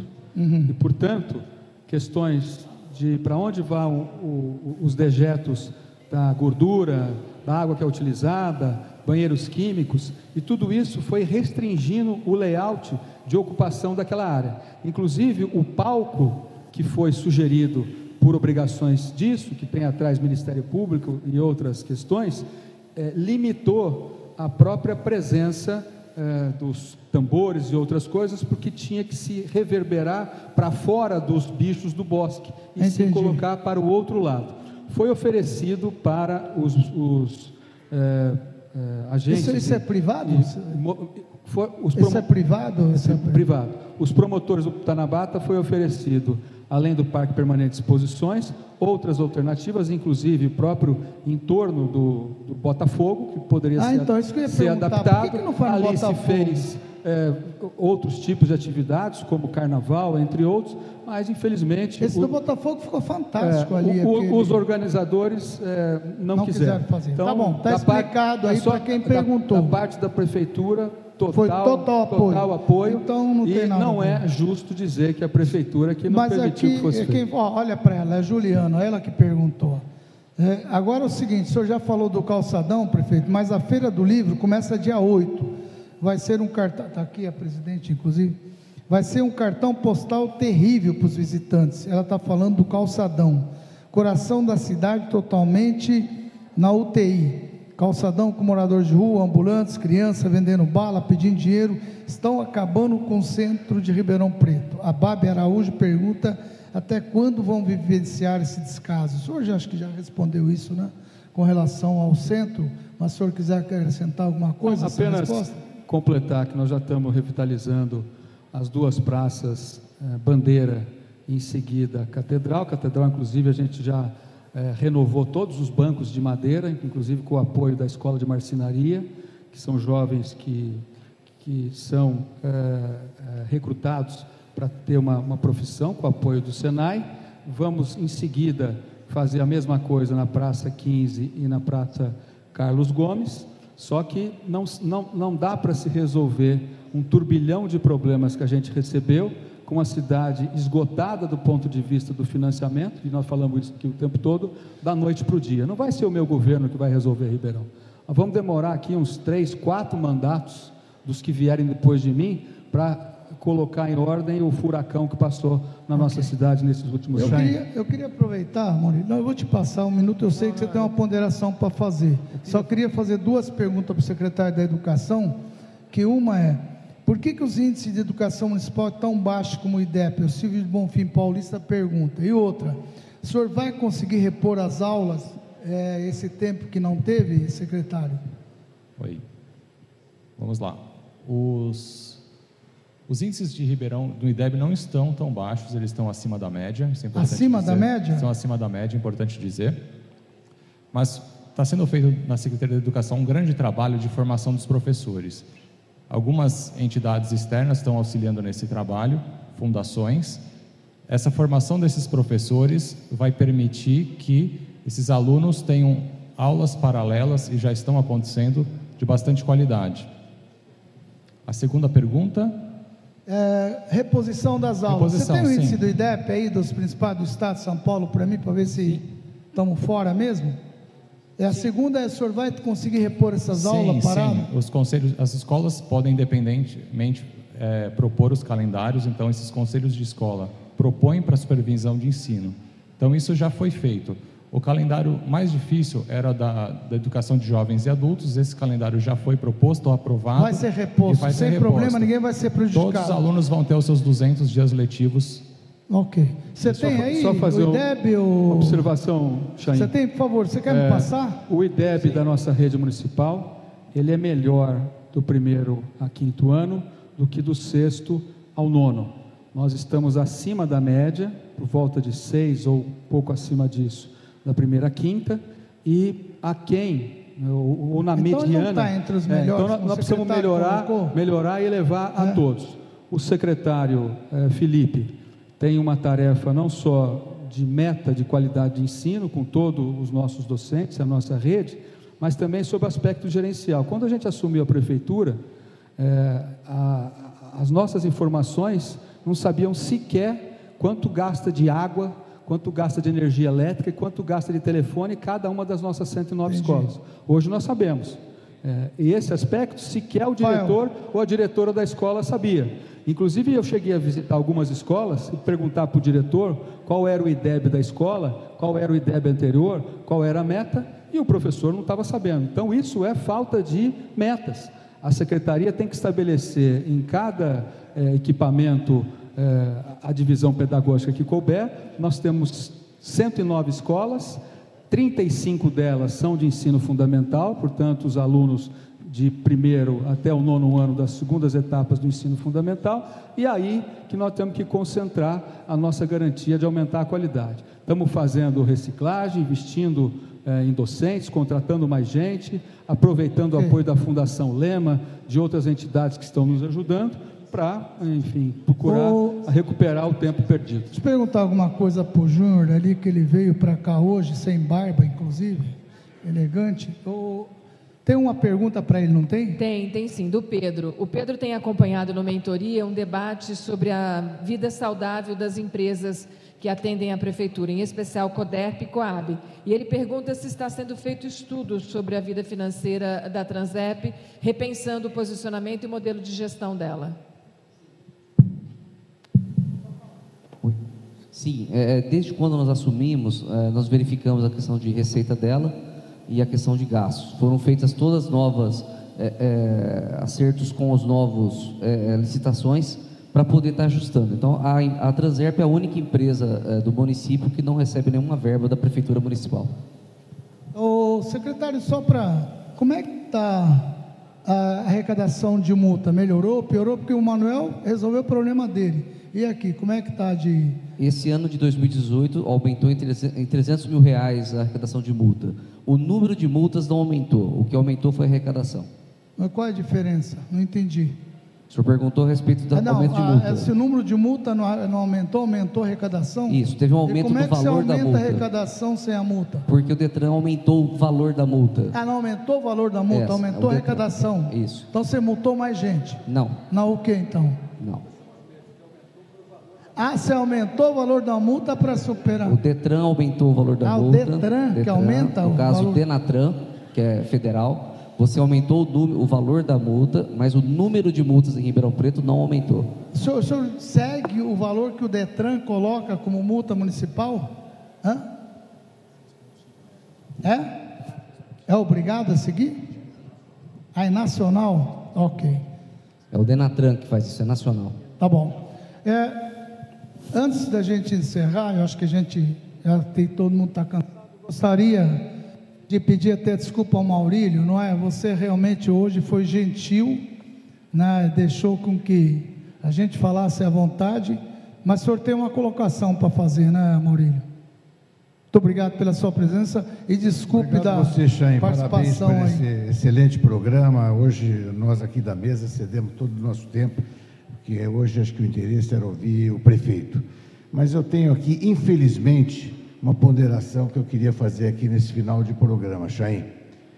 O prefeito Duarte Nogueira assumiu Ribeirão Preto em um momento em que havíamos atingido a nossa maior degradação.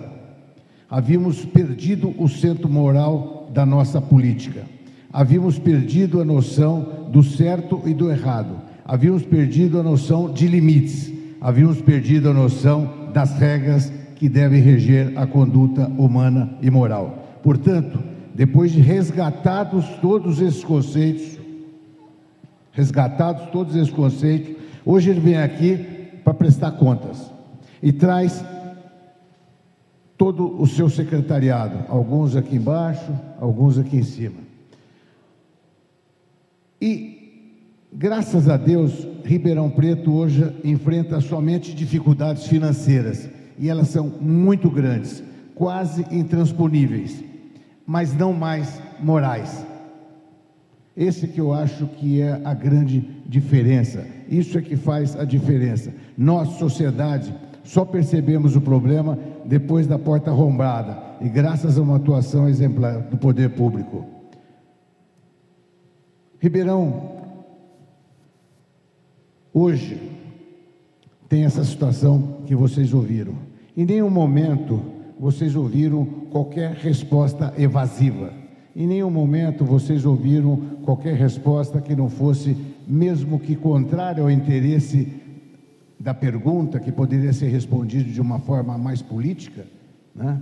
nenhum momento vocês ouviram isso. Eu saio daqui hoje, eu saio daqui hoje gratificado. Saio daqui hoje na certeza de que nós estamos no caminho certo. Obrigado, Chaim. É Parabéns, você inaugurou uma nova era na Muito televisão obrigado. Ribeirão Pretano. Gilberto, eu, você, você deve, você deve é, ainda uma pergunta para o secretário do Meio Ambiente, não é? Principalmente sobre o lixo, né? Que a gente vai fazer um programa disso, né? Ah, sim. O nosso aterro sanitário foi desativado, está em processo de encerramento desde 2009. Uhum. E desde 2009 que o município não tem mais aterro e o nosso lixo é levado para Guatapará. Uhum. Ah, era em torno, talvez ainda seja de 600 toneladas dia. 600 dia? 600 toneladas dia. Tá. E esse lixo é todo de material, metade dele é de material orgânico. Uhum. E isso pode vir, ou poderia vir, e aliás já aconteceu, a empresa receptora gerar energia elétrica com isso. Certo. A matéria-prima quem fornece é o, é o município de Ribeirão Preto, porque paga para que esse lixo seja recolhido. Há 10 anos atrás, nós aprovamos uma legislação que permite que o município de Ribeirão Preto compartilhe em 20% com o que for arrecadado pela energia gerada pela empresa.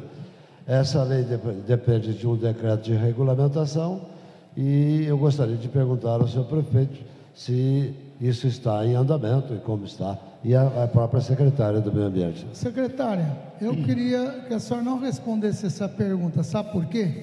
Eu vou fazer um programa especial sobre isso. Não me antecipe essa resposta, não. A senhora já vai pensando sobre isso, a gente vai falar sobre isso sobre as pessoas que vivem no ambiente desses lixos.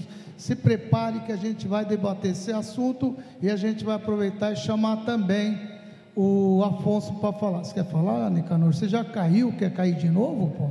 Então pode falar.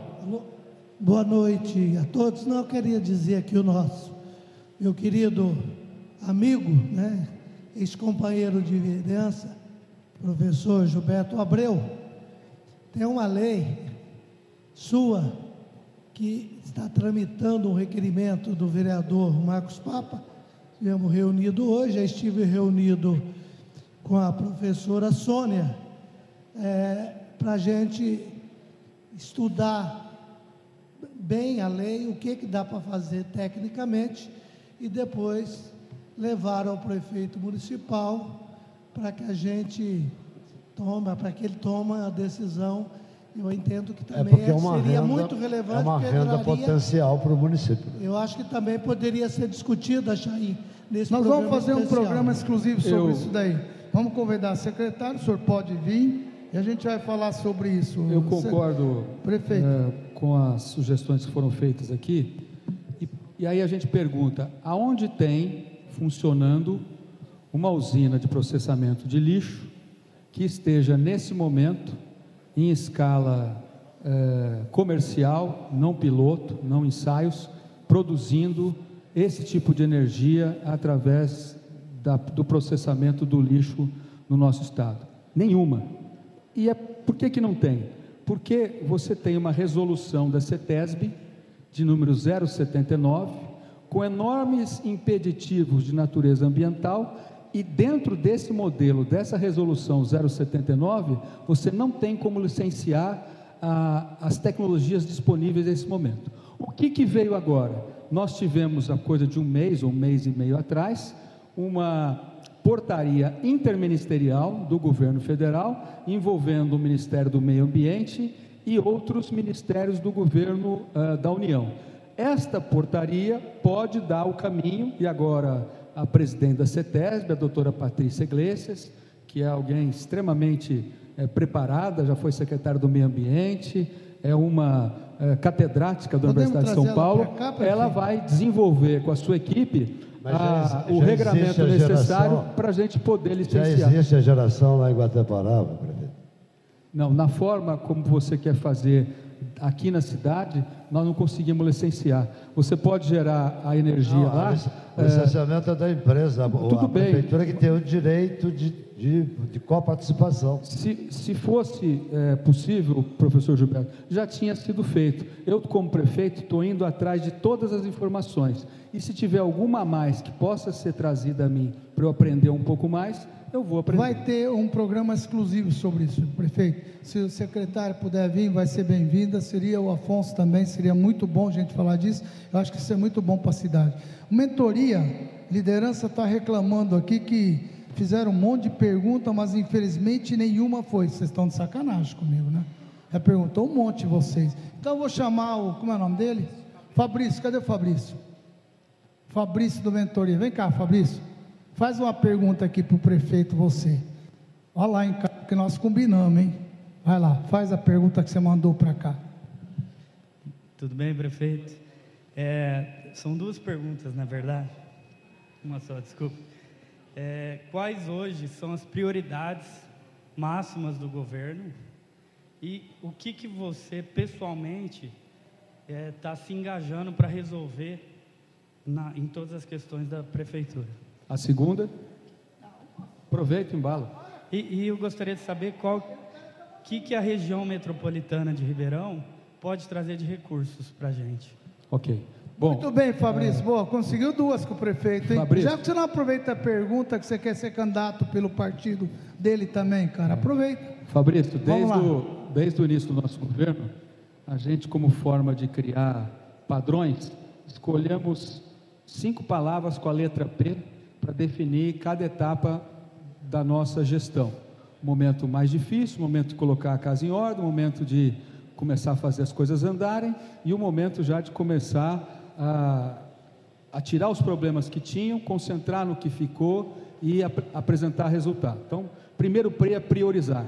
Né? Não dá para fazer tudo de uma vez eh, se você não tiver eh, consciência do que tem que ser feito, em primeiro lugar. Segundo, planejamento.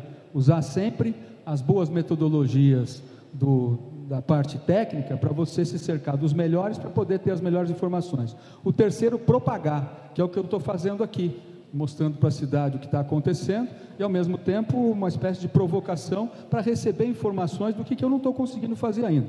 O quarto P é persistir. Não descansar enquanto as coisas que você dispôs a fazer não começar a andar e não ficar pronto. E o quinto é perenizar. Perenizar é você institucionalizar as coisas de uma tal maneira que elas não retrocedam depois. Por exemplo, a, o projeto é, é, Guardiã Maria da Penha é uma institucionalização de um trabalho que quem vier depois da gente não vai tirar. Violência doméstica vai ser combatido de maneira estratégica e firme na nossa cidade. E outras coisas. Então, a nossa prioridade, obviamente, tem que ser nas áreas sociais, melhorar a qualidade da educação, melhorar o atendimento de saúde com todas as dificuldades que a gente tem, a assistência social e a infraestrutura urbana.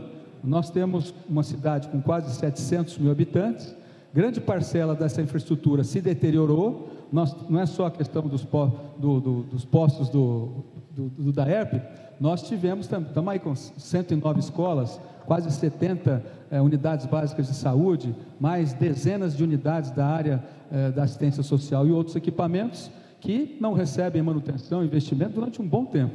Então, é, enfim, cuidar dessa zeladoria e concentrar no que diz respeito aos investimentos que a gente conseguiu de fora, que são esses que estão viabilizando essa grande parte de mobilidade, de saúde, saneamento básico, entre outros, e, enfim, entregar é, o máximo que a gente puder fazer até o final do nosso mandato para poder entregar o, o bastão melhor do que eu recebi em janeiro de 2017. Essa é a nossa Prefeito, Sardinha fica pulando feito louco ali, ó. Quer perguntar, mas a pergunta dele está aqui. E você tem o IDEB aí, Sim. secretário? O IDEB da rede pública do primeiro ao quinto ano, 2017, a gente foi 6,2. A média da rede pública do Estado de São Paulo, 6,5. Portanto, foi abaixo da média do Estado. É, no IDEB dos anos finais, do sexto ao nono ano, foi acima 0,1. É, o que o prefeito colocou. Isso, 5 e 4,9. Então, é, é, um está maior e outro está menor, é isso, é isso? Exatamente, um está okay, maior e outro então tá menor. Tá bom. Você queria ter uma pergunta do Sardinha, não é isso? É, o Sardinha está colocando que a cidade de Ribeirão Preto é uma entre três cidades no estado que não tem o plano municipal de educação e qual o encaminhamento do prefeito? Como é que está isso, secretário? Oi. Plano Municipal de Educação, nós tivemos que recuar, então esse processo não passou na Câmara Municipal. Na semana passada, nós chamamos 12 técnicos da secretaria, 12 técnicos que estão avaliando a versão de 2015 e a versão de 2018 que foi proposta em 2019. Tá? Isso vai mais alguns dias, porque nós queremos fazer uma, eh, uma atualização dos valores de 2015 e de 2018, os impactos já considerando reflexos de IPM e capacidade de investimento do município. Não adianta propor um plano municipal de educação que não é factível. Então, essa é a nossa preocupação. Um bom plano é, para o município, essa é a nossa meta. Ok. Está respondido aí, Sargento. Senhores, só tenho que agradecer, eu acho que agora. O que, que você está fazendo assim, minha filha? Adeus, amor, eu vou partir, é isso? Não, fica tranquila, sabe por quê? Essa hora são mais de 10 horas. O, como o Manuel está com muito dinheiro, vai pagar jantar para todo mundo hoje. Aqui fora, viu, prefeito? Como ele está montado na grande prefeitura, hoje vai pagar jantar para os secretários, para todos nós. Manuel que combinou isso, prefeito. Ela vai tomar algo meu, tá bom. É, muito obrigado pela sua presença, viu? Mas o que, que você queria que você está aí? Ah. Só uma pergunta, então faz. Rápida, por favor. Boa noite a todos. É, eu queria entender uma coisa. Nós trabalhamos em Ribeirão Preto há cinco anos com pessoas em situação de rua, dependentes de álcool e droga. E existe uma grande, é, um grande impasse na melhoria desse trabalho, que é a SEMAS e a saúde não conversarem. Não que a, a SEMAS, eu quero agradecer ao Guido que está aqui, que sempre abre as portas para a gente. A SEMAS é é uma maravilha, mas quando tem que as secretarias conversarem para que a gente consiga resolver Sim, mas cadê isso. a pergunta? Então, por que, que a saúde é tão difícil acessar a saúde quando diz respeito à dependência de álcool e drogas? Pronto, você não sai sem chumbo, meu amigo. É, você achou que é moleza? Fala, bora. Vamos embora que eu quero encerrar já. Fala aí, um minuto.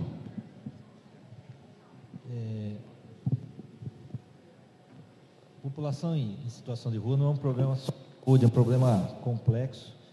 Nós temos conversado, é, as atividades que a saúde tem, nós temos alguma coisa, não é suficiente para a quantidade de pessoas que a gente encontra na rua, mas nós temos conversado com, com, com a SEMAS, temos feito alguma coisa até com a, com a Universidade de São Paulo, uhum. recentemente, mas não é nenhum bloqueio da saúde, não é nenhum desinteresse da saúde. É, são as dificuldades que nós temos até de abordar a população.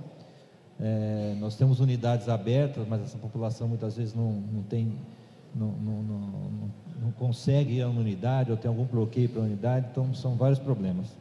Só aproveitando da pergunta anterior, Adriana, os, os horários, os tempos na unidade agora, na obediência central, 48 minutos, Quintino, 1 hora e 20, UPA 13, 52 minutos para chegar até o médico.